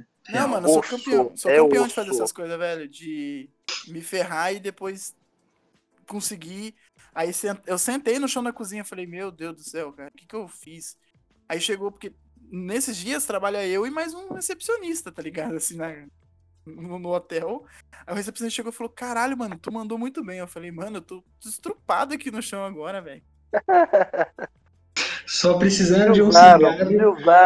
me Exato. traz um cigarro, amigo. E ele conseguiu Traz um gravar eu cigarro fazendo, e velho. uma goleta. Basicamente, velho. Ele conseguiu gravar eu fazendo esse dia. Foi um vídeo que eu postei no meu Instagram que você falou assim: Ah, tô vendo você, você passando maçarico no pão pra não selar na chapa. Agora você entende por que eu não selei na chapa? Nossa, é real, verdade. Cara, você entendeu agora porque não deu pra selar na chapa? Porra. Entendi, entendi mesmo. Real. Garanto que foi os hambúrgueres mais gostosos que eles comeram, porque eu não pesei o hambúrguer, ele ficou monstrão. Nossa. Devia estar Mas, 250 gramas de carne cada hambúrguer. Filé mignonzinho. monstro. boa. Nossa, que coisa. Pô, deve ter sido lindo isso, hein? Agora pensa assim, ó, são pessoas chegando no horário de fechar o restaurante. Na verdade, era a hora de eu entregar meu turno, que lá não fecha. Na hora de entregar meu turno, pessoas chegando e fazendo vários pedidos de coisas difíceis de realizar. Mano, totalmente zoado, velho. Totalmente zoado. Mas, ó, se deu você, certo. se você teve essa história aí de que você foi abençoado pelos deuses da gastronomia, eu já fui amaldiçoado por eles. No, no- na virada do ano de 2018 para 2019, o dono do restaurante que eu trabalhava resolveu que ele ia abrir no, no dia 31. E ele ia abrir até as 11h30, mano. Que se já Mas não que fosse ruim da pra caralho que a gente ia trabalhar no, no- no ano novo, é, ia ser até as 11h30. Então eu já sabia que eu não ia passar o ano novo com a minha noiva. Aí, é, quando deu 11h25, entrou uma família. Tá ligado? a gente Nossa, já uma tinha, mano, família. a gente já tinha passado todo mundo que tava dentro do restaurante pro doce, já tava todo mundo comendo a sobremesinha. Entrou uma família de cinco pessoinhas. E não só eles quiseram comer tudo, todos os itens do cardápio. Quando deu 10 para meia-noite, eles levantaram da mesa e foram pro lado de fora ver os fogos. E eles ainda não tinham nem passado pro doce. Caralho, que filhas da puta, mano. Eu, mano, Cara. por conta, por conta dessas cinco pessoas, eu saí de lá, a gente começou a lavar, limpar as coisas, a gente saiu de lá tipo meia-noite e meia. Eu só lembro que eu fui, eu comprei uma Coca-Cola de 2 litros quando foi 10 para meia-noite. E meia-noite eu servi um copo de coca para cada um da minha equipe e eu falei, mano, feliz ano novo para vocês. Tomara que o ano que vem seja melhor, porque esse daqui tá fechando com a chave de bosta. Tomar no cu, hein, bicho. Numa Cara. cozinha toda suja, Cara, dois é- às vezes vocês podem estar ouvindo isso e falando, pô, mas vocês só reclamam disso. Eu falei, cara, a gente não ganha bem, cara. De verdade, a gente ganha mal e a gente tem que fazer É. isso. Mano, quem faz, faz por amor, velho. A gente, Faz infelizmente, muito amor, é, velho. é não valor. consegue. Dê valor É nos quando- profissionais, cara. É por isso que a gente fica puto com aquele erro do garçom. Porque a gente faz aquilo que a gente gosta. É o Porque prazer de entregar aquilo. Exato, o prazer, o prazer de entregar aquilo da melhor maneira possível é, é muito grande. Saca? Você receber um elogio no final da sua noite, por menor que seja, é muito foda e recompensador, saca? É maneiro. Eu gosto muito. Mano, quando, quando eu falo coisa, que cara. quando eu falo que o cozinheiro ele ele tá na cozinha, ele tá na gastronomia porque ele não consegue fazer mais nada, a galera acha que eu tô falando isso de uma maneira pejorativa, tá ligado? Mas a real é que quando você tá trabalhando lá, você tá trabalhando lá porque nenhum outro lugar te faz feliz.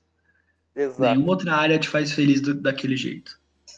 É, eu só consegui sair porque eu achei outra área que me fazia feliz daquele jeito. Senão, mano, eu ia estar no Cara, meio. É muito legal, cara. fudendo. Muito legal. É, as pessoas que reconhecem, a gente fica muito feliz. É, é o simples fato de você passar pelo cozinheiro e falar assim: muito obrigado pela comida, tava muito gostosa.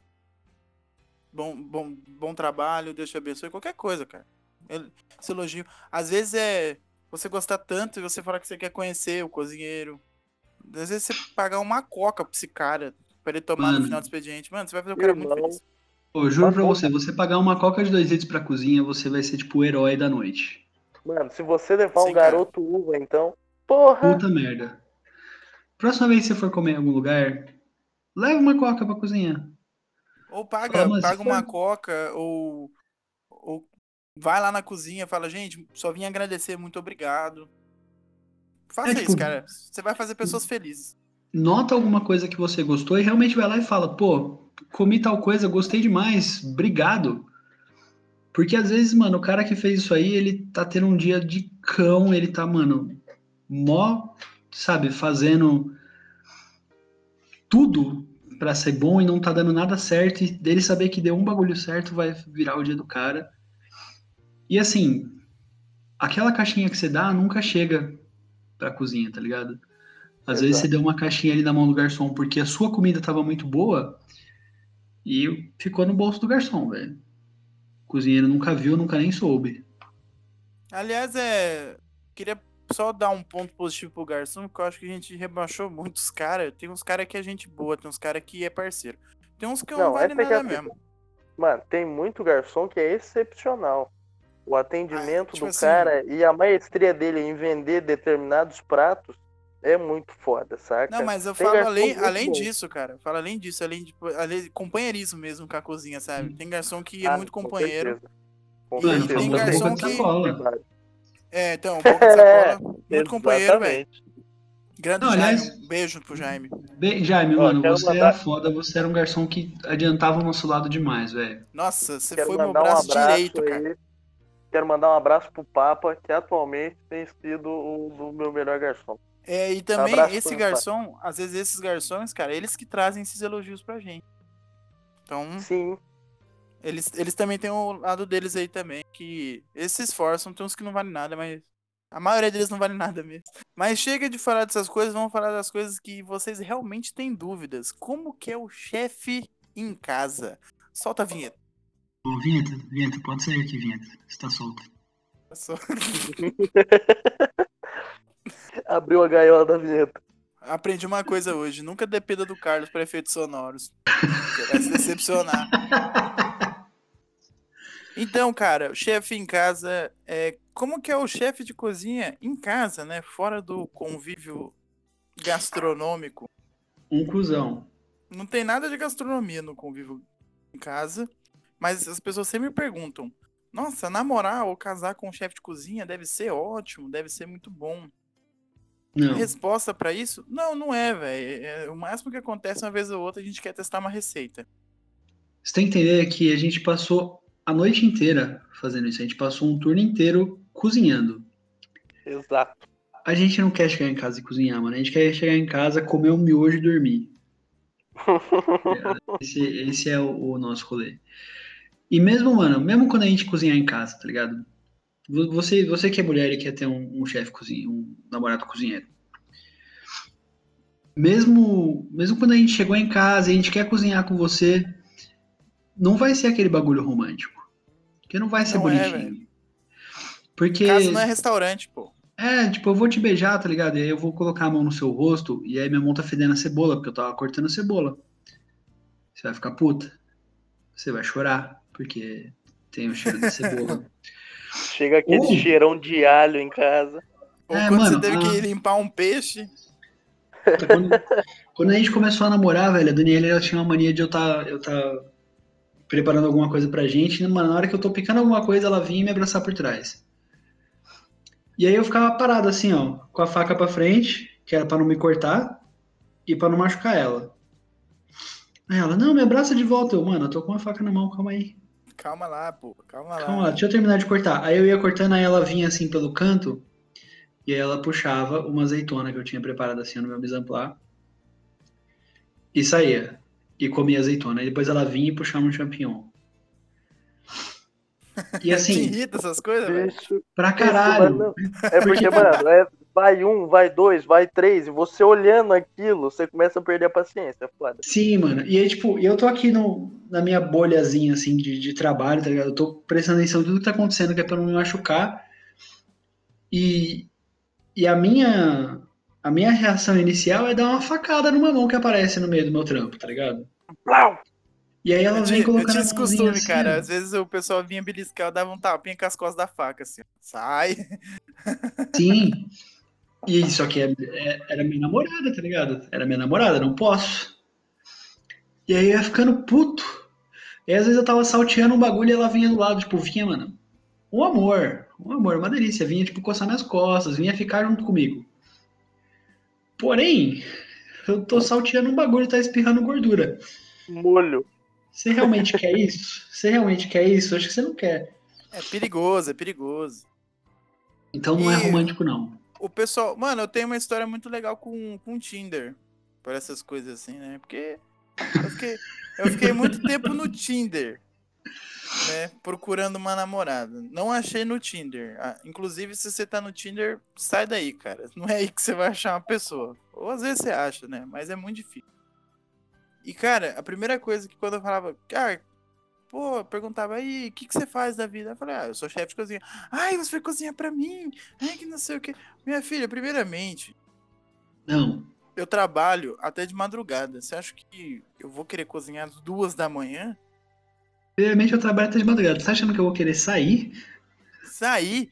Não, negativo. Você vai, você vai passar uma manhã comigo, no máximo você vai comer um pão de queijo. Tá ligado? Você, você, você vai sair comigo de segunda-feira. Sabe o que, que aberto de Segunda-feira. Nada. Porra Nada. nenhuma. Nada. Então, de segunda-feira, no máximo, eu vou fazer um macarrãozinho pra nós.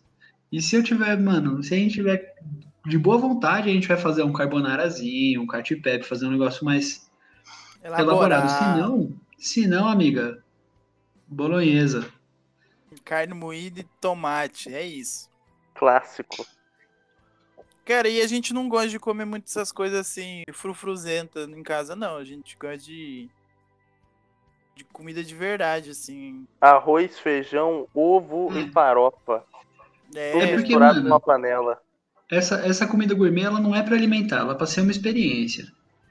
exato. E, e depois que a gente cozinhou ela, a gente não tem essa experiência, porque a gente teve um bom trabalho cozinhar, a gente tá lembrando que a gente tem que lavar a louça, então a gente não vai aproveitar. Outra coisa que sempre perguntam, nossa, sua, de- sua geladeira deve ter um monte de coisa. Conta aí, cara, o que, que tem na sua geladeira? A minha geladeira tem meia cebola enrolada num papel alumínio, uma garrafa de coca, uma- um pote de margarina e um pote de picles, que eu fiz o picles. Olha aí. É, é o máximo Isso. que tem. Na minha tem alguns restos de comida, a maioria delas são potes de arroz. Várias garrafas d'água. assim. E tem cerveja. E a gente bebe. A gente bebe Coisa boa, coisa muito. boa. A gente bebe Mano, bastante. É bastante Assim, mesmo. assim. Quantidades Nossa. industriais. Nossa, então assim, nossa geladeira não tem muita coisa, muito ingrediente chique. Diferente, diferente. Então não, você não pode você almoçar ter- na nossa casa, tá? É, não pode. É. Às vezes o pessoal manda, posso almoçar na sua casa? Não, não pode. Não pode. Fica aí na sua, que tá de boa. Se Quando quiser, eu eu vou com- aí e cozinho pra você. No Nem, máximo, não, não beber, vem isso também. Não. É, beber, beleza, assim. Quando eu chamar você pra almoçar em casa, também não espere muitas coisas. Exato. Não, não tem. Não tem muita coisa. Eu vou É. almoçar na sua casa, o que você tá fazendo hoje? Ovo cozido. Ovo cozido, cola aí. Eu faço um pra você. Venha. Faço um, se eu tiver de bom humor, eu faço no ponto que você pedir, senão você vai comer no ponto que eu vou comer também. É basicamente, cara. Cara, o pessoal pergunta: Nossa, você trabalha até de madrugada, acorda meio-dia e trabalha da- das duas horas da tarde pra frente. Sua saúde é boa? Resposta: Não. Ela não é boa, cara. E a Nossa, saúde tendência é um é lixo, piorar É um lixo, a gente dorme mal, a gente sofre de insônia. É foda. pra caralho. A gente chega em casa, a gente não consegue desligar do trabalho. A gente ainda tá pensando em cozinha, comida e não sei o que. E, e serviço. É, é, em mano, como você poderia ter feito aquele bagulho, né? Pô, É, cara. quantos pesadelos, velho. Uma merda. pesadelos. Nossa, Porque o barulho da maquininha de pedido me assombra, meu irmão. Assombra os meus sonhos. Sim, cara. Eu- Mano, eu lembro até hoje de acordar 3 horas da manhã, mano, com aquela maquininha apitando pedido e só saía carne seca na manteiga, carne seca na manteiga. Eu lembro, nossa, que pesadelo horrível. Eu contei pro Uhum. Carlos, acho que o Carlos vai lembrar dessa história. O- uma vez, eh, a gente tinha um, um macarrão nesse lugar que a gente trabalhava, que era o macarrão molho ragu. Nossa. Aí a gente tinha. Eu sonhei. Foi uma época que eu fiquei doente, fiquei gripado, tava com febre e, e tudo mais. E, cara, eu sonhei, eu sonhei de verdade que eu tava me afogando numa piscina desse macarrão, velho. Caralho, viado. Nossa, porque esse molho ragu era ruim, velho. Era ruim, velho. Mas, cara, eu sonhava assim que tudo era esse macarrão, tudo era esse macarrão. Eu, Caralho, tudo era velho. ragu, tudo era ragu, Tudo. meu irmão. E eu tava, tipo, Uma dentro de uma daqueles de ramecanzinhos. Aqueles ramecan que eu servi o macarrão, Um eu tava marronzinho de dentro. barro, É, aquele tava- marronzinho de barro, tá ligado? eu Que a tava lá dona dentro Vilma colocava afundando. no forno. Cara, eu tava afundando naquele, naquele ramecanzinho marrom de barro, velho. Com Nossa. macarrão. Me sufocando, velho. Eu, eu juro pra você que eu sentia o gosto, cara. No sonho eu consegui sentir o gosto. Eu acordei com o gosto daquele macarrão na minha boca. Foi um Mano, eu- velho. Eu, uma vez, eu tive um pesadelo que... Isso na época eu tava, tava trabalhando na pizzaria.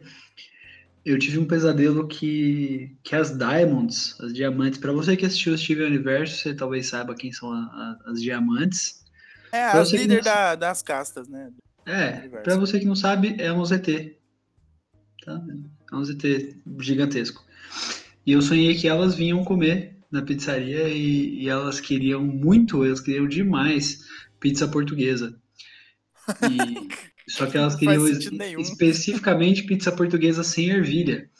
E por algum motivo o Dioninha sempre esquecia que era sem ervilha, mano. E aí toda vez, toda vez voltava. E o Dioninha, tipo, mas Carlão, eu tô colocando sem ervilha. Eu, mano, eu tô vendo você pôr ervilha daqui. Ele falava, não tô. E tipo, a mão dele mexendo, jogando ervilha na pizza. E, Em e, todas mano, as pizzas, tá ligado? Nessa época a gente usava um radinho, assim, que, que comunicava né, do- os dois chefes da cozinha, que era é, o chefe da pizzaria e o chefe da- das massas, com- conversava direto com o gerente do salão. E o radinho gritando na minha orelha, servilha, servilha! E o Johnny tacando ervilha na pizza, tá ligado? Tipo, e fazendo uma, uma montanha de ervilha assim, e falando, mas não tem ervilha, Carlão! E, nossa, Cara, Véi, é um terror, cara. Muito difícil mesmo. E não só isso, tipo, a nossa saúde é ruim, tipo, a gente sempre tem dor nas costas, dor no pé. Ah, É, porra, a mano. gente tá A gente pé é a cheio primeira de- coisa que você vai ter. a gente é cheio de vício também, que fode a saúde. Cheio A de a calo, fuma. queimadura. Não, mano, É. tipo, é sempre saindo pra beber, é sempre saindo pra fumar, tipo, tá ligado? É, velho. É pra aguentar, cara. Exatamente. Tem gente É que se foda, droga. Muito, muitas pessoas, É. muitas pessoas é foda. Não, velho, se teve droga um... aí pra aguentar fazer dois turnos, igual o é que você falou aquela vez lá, cara. Não, velho, eu, vi- eu cheguei a ver um cara que ele, ele fazia dois turnos, né? Ele dobrava, que era pra ter dinheiro pra comprar pó, que ele cheirava pra aguentar fazer os dois turnos. Péssimo investimento. Mano. Péssimo investimento. Stinks, né? Stinks, não é Stonks, é Stinks. Não é Stonks, é Stinks. Cara, mano, assim, é, isso, fizeram. Mano, você tem fizeram um noção do, do quão louca essa pessoa é? Porque ela basicamente paga pra, pra se fuder muito. É muito insano. Sim, pra se foder duas vezes, uma na mão da droga e outra na mão da cozinha. Exato. Exato. A maioria dos vícios, a maioria dos vícios são café, nicotina, álcool e Dorflex. É o que a gente mais usa. assim.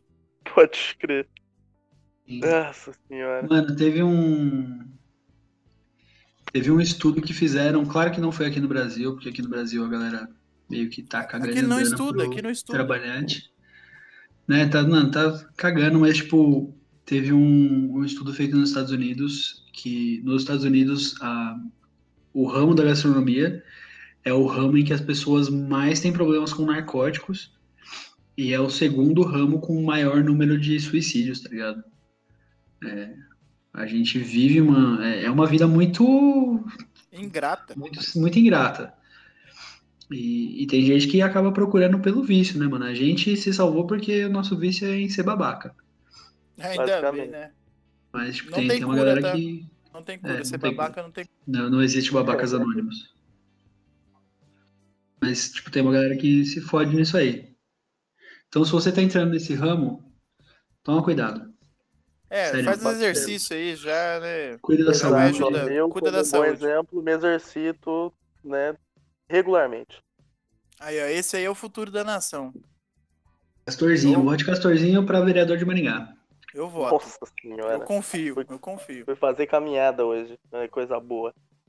Olha só, eu não, eu não faço. Eu ainda faço. Eu ainda, eu ainda mantenho um bom físico. Mas, cara, nem tudo é ruim. A gente tem muita coisa boa. Uma das coisas boas que a gente. É um sentimento muito legal de conquista é comprar a primeira faca. Putz, nem me fala, velho. Cara, comprar a primeira faca é. Ou melhor ainda, ou quando você ganha a faca do seu chefe. Mano, eu Ah. ainda, ainda não tive, ainda não tive esse prazer. Por enquanto. Porra, se o seu mentor, se ganha- o seu mentor fosse um cara legal, hein? Pena que o seu mentor é um cuzão. Ah, O, o seu mentor uma vez falou que ia me dar uma faca, nunca me deu. Falou Ô, que. Gabriel, o mentor dele é você, seu arrombado. Para de jogar na mão do Barbizan. Ah, então, então, então dá tempo de eu corrigir essa falha. Dá tempo, Olha calma, Castor. Segura aí, segura aí. Vamos aprender mais, que daí a gente conversa. Quando você tiver ainda- quase três anos, a gente conversa. Eu ainda nem tive a oportunidade de bater no castor na cozinha, velho. Exato. professor que eu sou, velho. Aí tá errado, tá? não tá Eu, ensinando. eu errado. espero que em, bre- em breve a gente consiga trampar junto de novo. Você queria falar assim, espero que em breve você possa me bater na cozinha. Pra mim, pra mim ser realmente um cozinheiro. então, eu é, também, também. Como é que foi a sua primeira faca, Carlos? Mano, foi logo antes de entrar na, na, na faculdade, tá ligado? Porque quando eu trabalhava no sushi, eu tinha que usar a faca do sushi, porque ela é aquela faca japonesa específica e tal. E, Coisa linda. e aí, na primeira aula, o professor falou: Ó, quando vocês forem comprar a faca, porque tinha que ser na especificação e tal, ele deu a dica de: ó, testa no, no, numa placa de corte, porque sua mão não pode bater. E eu fui na loja e, mano, eu pedi a placa de corte pro cara, eu testando, aí eu, eu cheguei a pedir uma peguei de 10 polegadas. E eu lembro do cara correndo atrás da, da faca de 10 polegadas, não achava em lugar nenhum na, na loja. Quando ele achou, mano, era a última e ela era minha, tá ligado? E era a minha faca, velho. A minha faquinha tramontina. Que, que, que eu uso raramente. Porque eu ganhei uma Cara. outra faca da minha avó depois, que é mais. É da minha vovó, né? Foi bacana Aliás, demais. Você, ó, se você for hoje no, no Instagram do GabrioCast, vai ter lá a foto de todas as nossas facas. Sim, pode ser. Tô fazendo essa promessa em nome de todo mundo. Foda-se, Gabriel. Não, vamos, ué. Tem É, foto. infelizmente foto ainda da não minha faca. parte. Que triste. Não, tira da sua, cara. Você tem uma faca assim. Mas é, não, essa faca, essa faca eu ganhei da, da minha avó no meu chá de cozinha que eu nem participei. Aí, ó, top. Importante, mas você tem uma faca tramontina, é a sua faca, ela é a sua Não, guerreira. é a minha faca, sim, gosto muito dela, inclusive. Tem, É, tem- aí- Tem o primeiro prato, né, que a gente faz. O meu primeiro prato que eu fiz foi um hambúrguer. Primeiro prato num restaurante, você quer dizer Isso. o primeiro prato bom? Primeiro prato bom, assim que eu fiz sozinho, foi um hambúrguer. Mano, meu primeiro foi um hot roll, que eu fiz num restaurante, que eu fiz sozinho, né, do primeiro, do começo até o final. E o primeiro que eu, mano, que eu fiz de cozinha quente, que foi, mano, bonitinho, foi macarrão quatro queijos. Um tagliatelle quatro queijos, bonito. Não, o primeiro prato que eu fiz de cozinha quente sozinho, que foi uma. Foi quando. Foi, foi meu primeiro prato como chefe. Esse foi meu primeiro prato como chefe de cozinha. Foi uma picanha. Ah, então, o meu primeiro prato como chefe de cozinha foi um hambúrguer.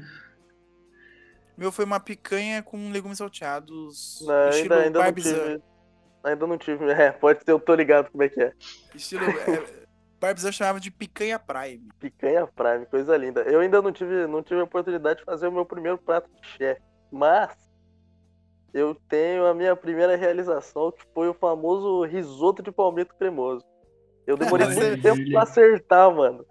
Saca? Sério, e velho? quando eu Sim, sim, eu tive muita dificuldade no início, mano. Mas quando é eu acertei. simples. É, É que eu então, não tive tanta tô ligado. dificuldade.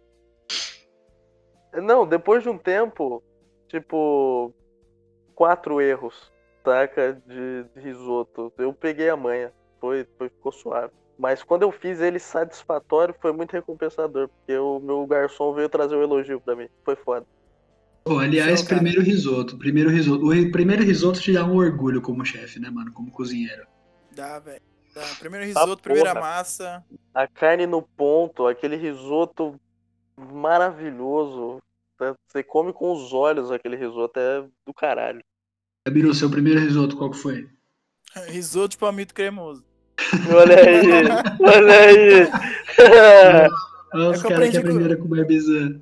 Eu, eu- é que não, não- quando eu comecei a trabalhar com barbizan, a gente trabalhava numa choperia. E na choperia não tinha esses pratos. Tinha alguns, né? E, e só tinha um risoto, que era o risoto de palmito. Mas Olha assim, eles. eu aprendi muitos. Eu aprendi. E depois eu aprendi um prato com a assinatura do Barbizan, que, que ele, ele chamava de Mignon Parmegiana Barbizan. Que era um jeito diferente de você fazer um parmê. E, Cara, tem muito prato legal com várias técnicas aí. Com o Barbizan eu aprendi a fazer o porta-foglio. Que eu acho. Por muito tempo eu questionei esse prato e hoje eu acho um prato muito bonito, muito legal, cara. Olha eles, mano. Meu primeiro risoto, na... que foi na faculdade de, de gastronomia, no meu curso, foi um risoto de beterraba com, com creme fresco batido. Fiz o risotinho Gourmet, ali. gourmet, cara. Gourmet, gourmet. É porque cada um fez um tipo de risoto, né? Meu, meu risoto foi o com beterraba. Aí você faz um purê de beterraba, depois faz o risotinho ali bonito. O Carlos foi babaca aí na escolha, né? Ah, eu não, eu não escolhi. Eu fui escolhido pra fazer, mas já comecei babaca, porque, mano, tem que ser babaca, né? Não, só Porra. que ele começou que o preparo foi fazer um purê de beterraba, eu já achei babaca. Já. se fuder, né, mano? Porra. Então, mas até aí, até aí tava na ficha técnica que eu apenas recebi na minha mão uma semana antes da aula. Mas ficou bonito, ficou gostoso. Fiz ali o. eh, bati o creme, creme fresco depois pra colocar ali em cima uma, uma quenelle. Nossa, eu detesto de fazer quenelle, velho. Mano, quenelle é uma merda. Eu não acho que eu não sei fazer uma Não, acho que eu- se eu treinar, se eu pegar e fazer umas duas antes, acho que eu começo a acertar umas quenelle. Mas, cara, É que, mano, com creme, fui com bom creme quenelle, ela não fica, né? Com creme batido ela não fica quenelinha, quenelinha. Você só faz pra ela ficar, tipo, meio que sim. numa. meio no Ô, formato, Rafa. né? O que, que é uma quinete? Eu ouvi a pergunta, mas eu tô me negando a responder porque a gente já te falou que é uma. Eu já, eu já te falei o que é uma quenelle. Puta que. Eu, eu não vou me negar, não é. Castor. Pergunta de novo. Eu mandei, eu mandei fotos de quenelle pro Castor já, velho. O que é quinete, Carlos?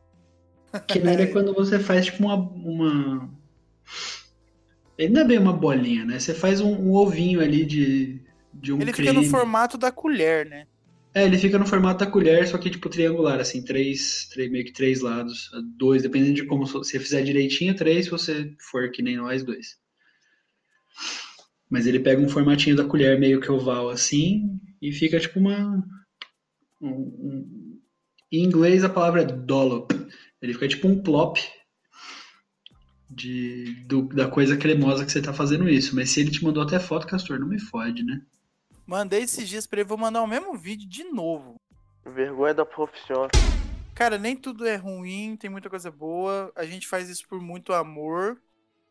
Mas o meu momento favorito e toda essa, essa minha trajetória na gastronomia são as pessoas que realmente é, se importam com você e vê talento em você. Isso é, foi muito marcante todos. É, fora entregar o primeiro prato, é, receber o primeiro elogio, a gente guarda isso com todo carinho mesmo.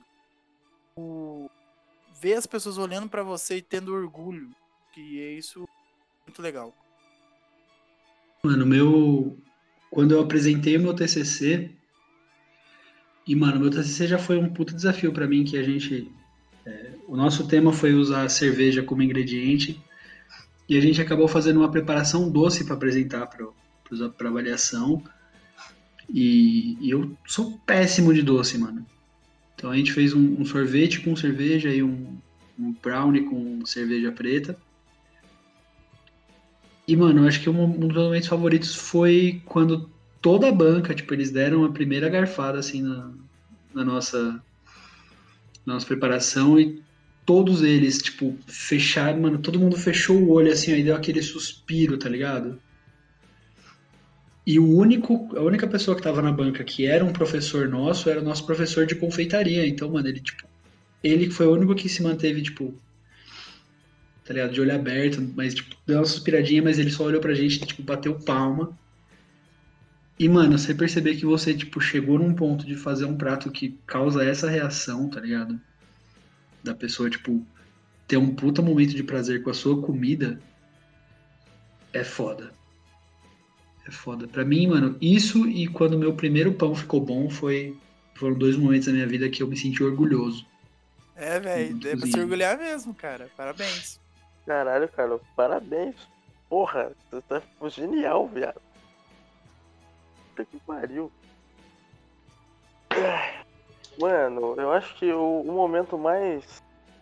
O momento mais marcante pra mim foi um sábado, mano, cozinhando com, com o Rafão no, na cozinha lá onde eu trampo agora. E saca, tipo, aquele dia que você consegue cozinhar com a pessoa em completo em completa harmonia e entregar tudo a tempo e fazer um trabalho muito foda. Porra, sim. Foi basicamente o que aconteceu aquele sábado, mano. A gente entregou tudo da melhor maneira possível, em harmonia, todo mundo botando pra fuder e foi do caralho, mano. É muito recompensador você entregar Mano. um bagulho perfeito, saca? Mano, você fazer um dia perfeito é foda demais, Castorzinho, mano. É uma sensação muito boa, velho. Demais, Exato, mano. Então, é, é foda, mano. É muito foda. Porra, É um sentimento estranho. pra porra. É, é confuso. Confuso. Sim. Pra, mano, é, pra você que tá ouvindo, é por isso que a gente ficou. Eu fiquei tanto tempo, é por isso que a gente, muitas pessoas não saem desse ramo. A gente tem uma chance que só o cozinheiro tem de, tipo, causar uma reação nesse nível tão primitivo numa pessoa, tá ligado? A gente Cara, tem nossa- essa oportunidade. A nossa profissão ela engloba muita coisa. De é artista, a gente é nutricionista, a gente é empresário, a gente, Contador, a gente contador, marqueteiro. A- a- muitas vezes a gente é biólogo, químico também, cara. A gente engloba Pode crer. muito, muito mesmo. É, a babaca gente sempre. a gente é sempre babaca, mas a gente desperta emoções na galera. Acho que é, é isso que conta no final.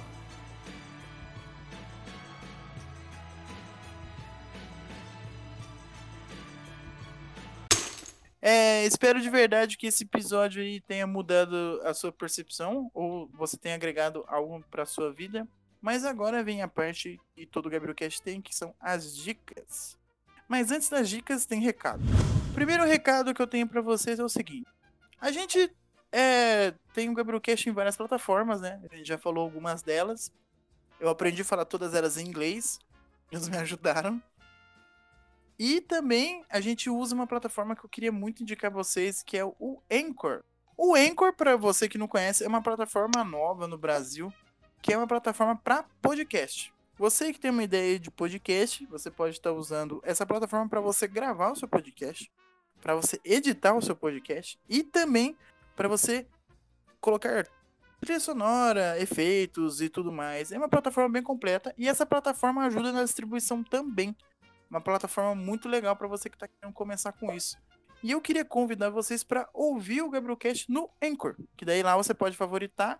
Enquanto você está ouvindo o Gabrielcast, você pode mandar palminhas, aplausos para ajudar na sonorização. Às vezes a gente falou alguma coisa que você achou muito legal, aí você pode mandar palminhas para completar o áudio. É você participando do áudio do Gabrielcast.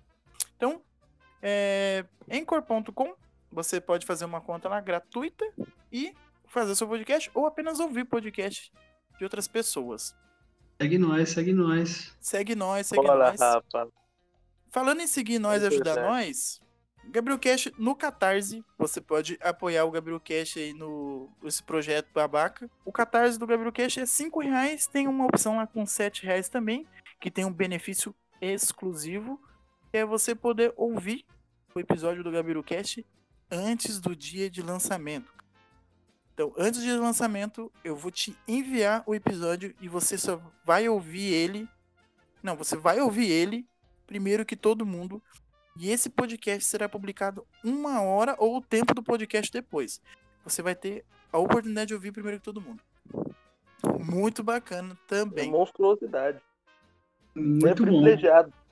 Então, é 5 reais por mês ou 7 reais por mês. Cara, é baratíssimo. É o dinheiro que às vezes você põe no bolso da sua calça e você põe na, na máquina de lavar e perde. Você já poderia estar ajudando o Gabriel Cash com isso. Em vez disso, você está dando dinheiro pra máquina de lavar. Que ela não dá valor no seu dinheiro, cara. Ela não dá. Mano, esses 7 reais é o preço de dois rabos de galho e um amendoim. É, é muito pouco. Cara, É não compara bom. com bebida não, que a pessoa vai escolher bebida. Compara com coisa ruim. Tipo, é o preço de um quilo de giló. É um preço de um pote de açaí. Essas é o coisas, entendeu? Do, giló é foda. É, cara. é você para de gastar com isso. Gasta com o Gabriel Cast. Você que compra giló, ajuda o GabiroCast. As dicas dos meus meninos de ouro, vamos lá. Carlos, o que, que você tem de dica pro pessoal?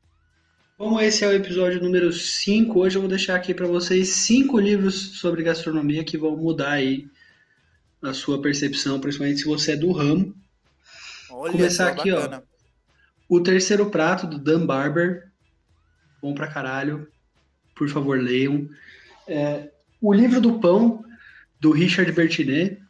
Ensina muito sobre a, a teoria de açapão, sobre como funciona o fermento, pré-fermento. Bom. Como cozinhar sem receitas, do Glenn Christian. Vai te ensinar bastante sobre como construir sabor sem você precisar seguir uma receita, como você cozinhar de uma maneira mais mais intuitiva. Cozinhar, do Michael Pollan, que tem até um documentário no Netflix em cima desse livro. Assistam um documentário, leiam um livro, é muito bom. Muda também sua visão sobre o ato social da gastronomia. E por último, o melhor livro que existe nesse mundo, a melhor coisa que já passou na minha mão, o melhor livro que eu já ganhei, o grande livro da vovó Palmeirinha. Esse é muito bom, cara. Coisa boa. Sensacional. Mano, é um Muito arsenal de receita gigantesco, irmão. Palmeirinha monstra. Palmeirinha, eu te amo, Palmeirinha. Você é a melhor vovó desse Brasil. Com Abraço, certeza. Palmeirinha. A segunda melhor, a melhor é a minha nona. Nona, Palmeirinha, Amo manda um abraço pra mim. Manda um abraço pro Castor, Palmeirinho. Vou me sentir lisonjeado. Castor, vamos lá, dica, o que, que você tem aí pro pessoal? É o seguinte, Capricha, né, pelo amor de? Deus, cara, capricha. Não, é, é o seguinte, é o seguinte, eu vou fugir um pouco do, do tema do podcast. E eu queria recomendar pra você que é jovem, como eu, Olha para lá, que você falei pro cara relembre. caprichar, velho. É, não, para que você relembre o tempo da sua infância em que você assistiu Foi ontem, Tropa de Elite. foi ontem sua infância, velho. Então, exatamente. E ainda assim eu não me lembrava do quão bom esse filme é. Tanto o primeiro quanto o segundo. Assistam os dois e vocês vão entender o que é milícia e por que, que a Marielle morreu injustamente. Castor, Tropa de. Elite não, é- não foi da infância de ninguém, irmão. Você que é muito jovem. É, Pois é. Tropa de Elite a gente já era adolescente, irmão. A, Algum- a gente, alguns vocês. adultos já. A gente, vocês. É por isso que eu tô falando jovem. Castor, eu era adolescente também, cara. O jovem Mano. ele tem que acabar, ele tem que acabar esse jovem. Véi, É tem, criança, tem- como é que faz pra acabar, né, velho? Avisar. Desliga, desliga o jovem. Desliga. Boa. O jovem, jovem está cancelado. O jovem está cancelado, a criança está cancelada. Tá? Agora, a partir de hoje, o- os bichos de estimação é criança e, e as plantas é bicho de estimação. Acabou. É ah, não, velho, eu gosto de criança, para. Ah, pra quê? Mó besteira. Trazer gente pro mundo à toa. E o Castor deve ser, deve ser é, quase jovem, né? Que ele tem quase dois anos de gastronomia. Deve ter. Filha da puta, mano.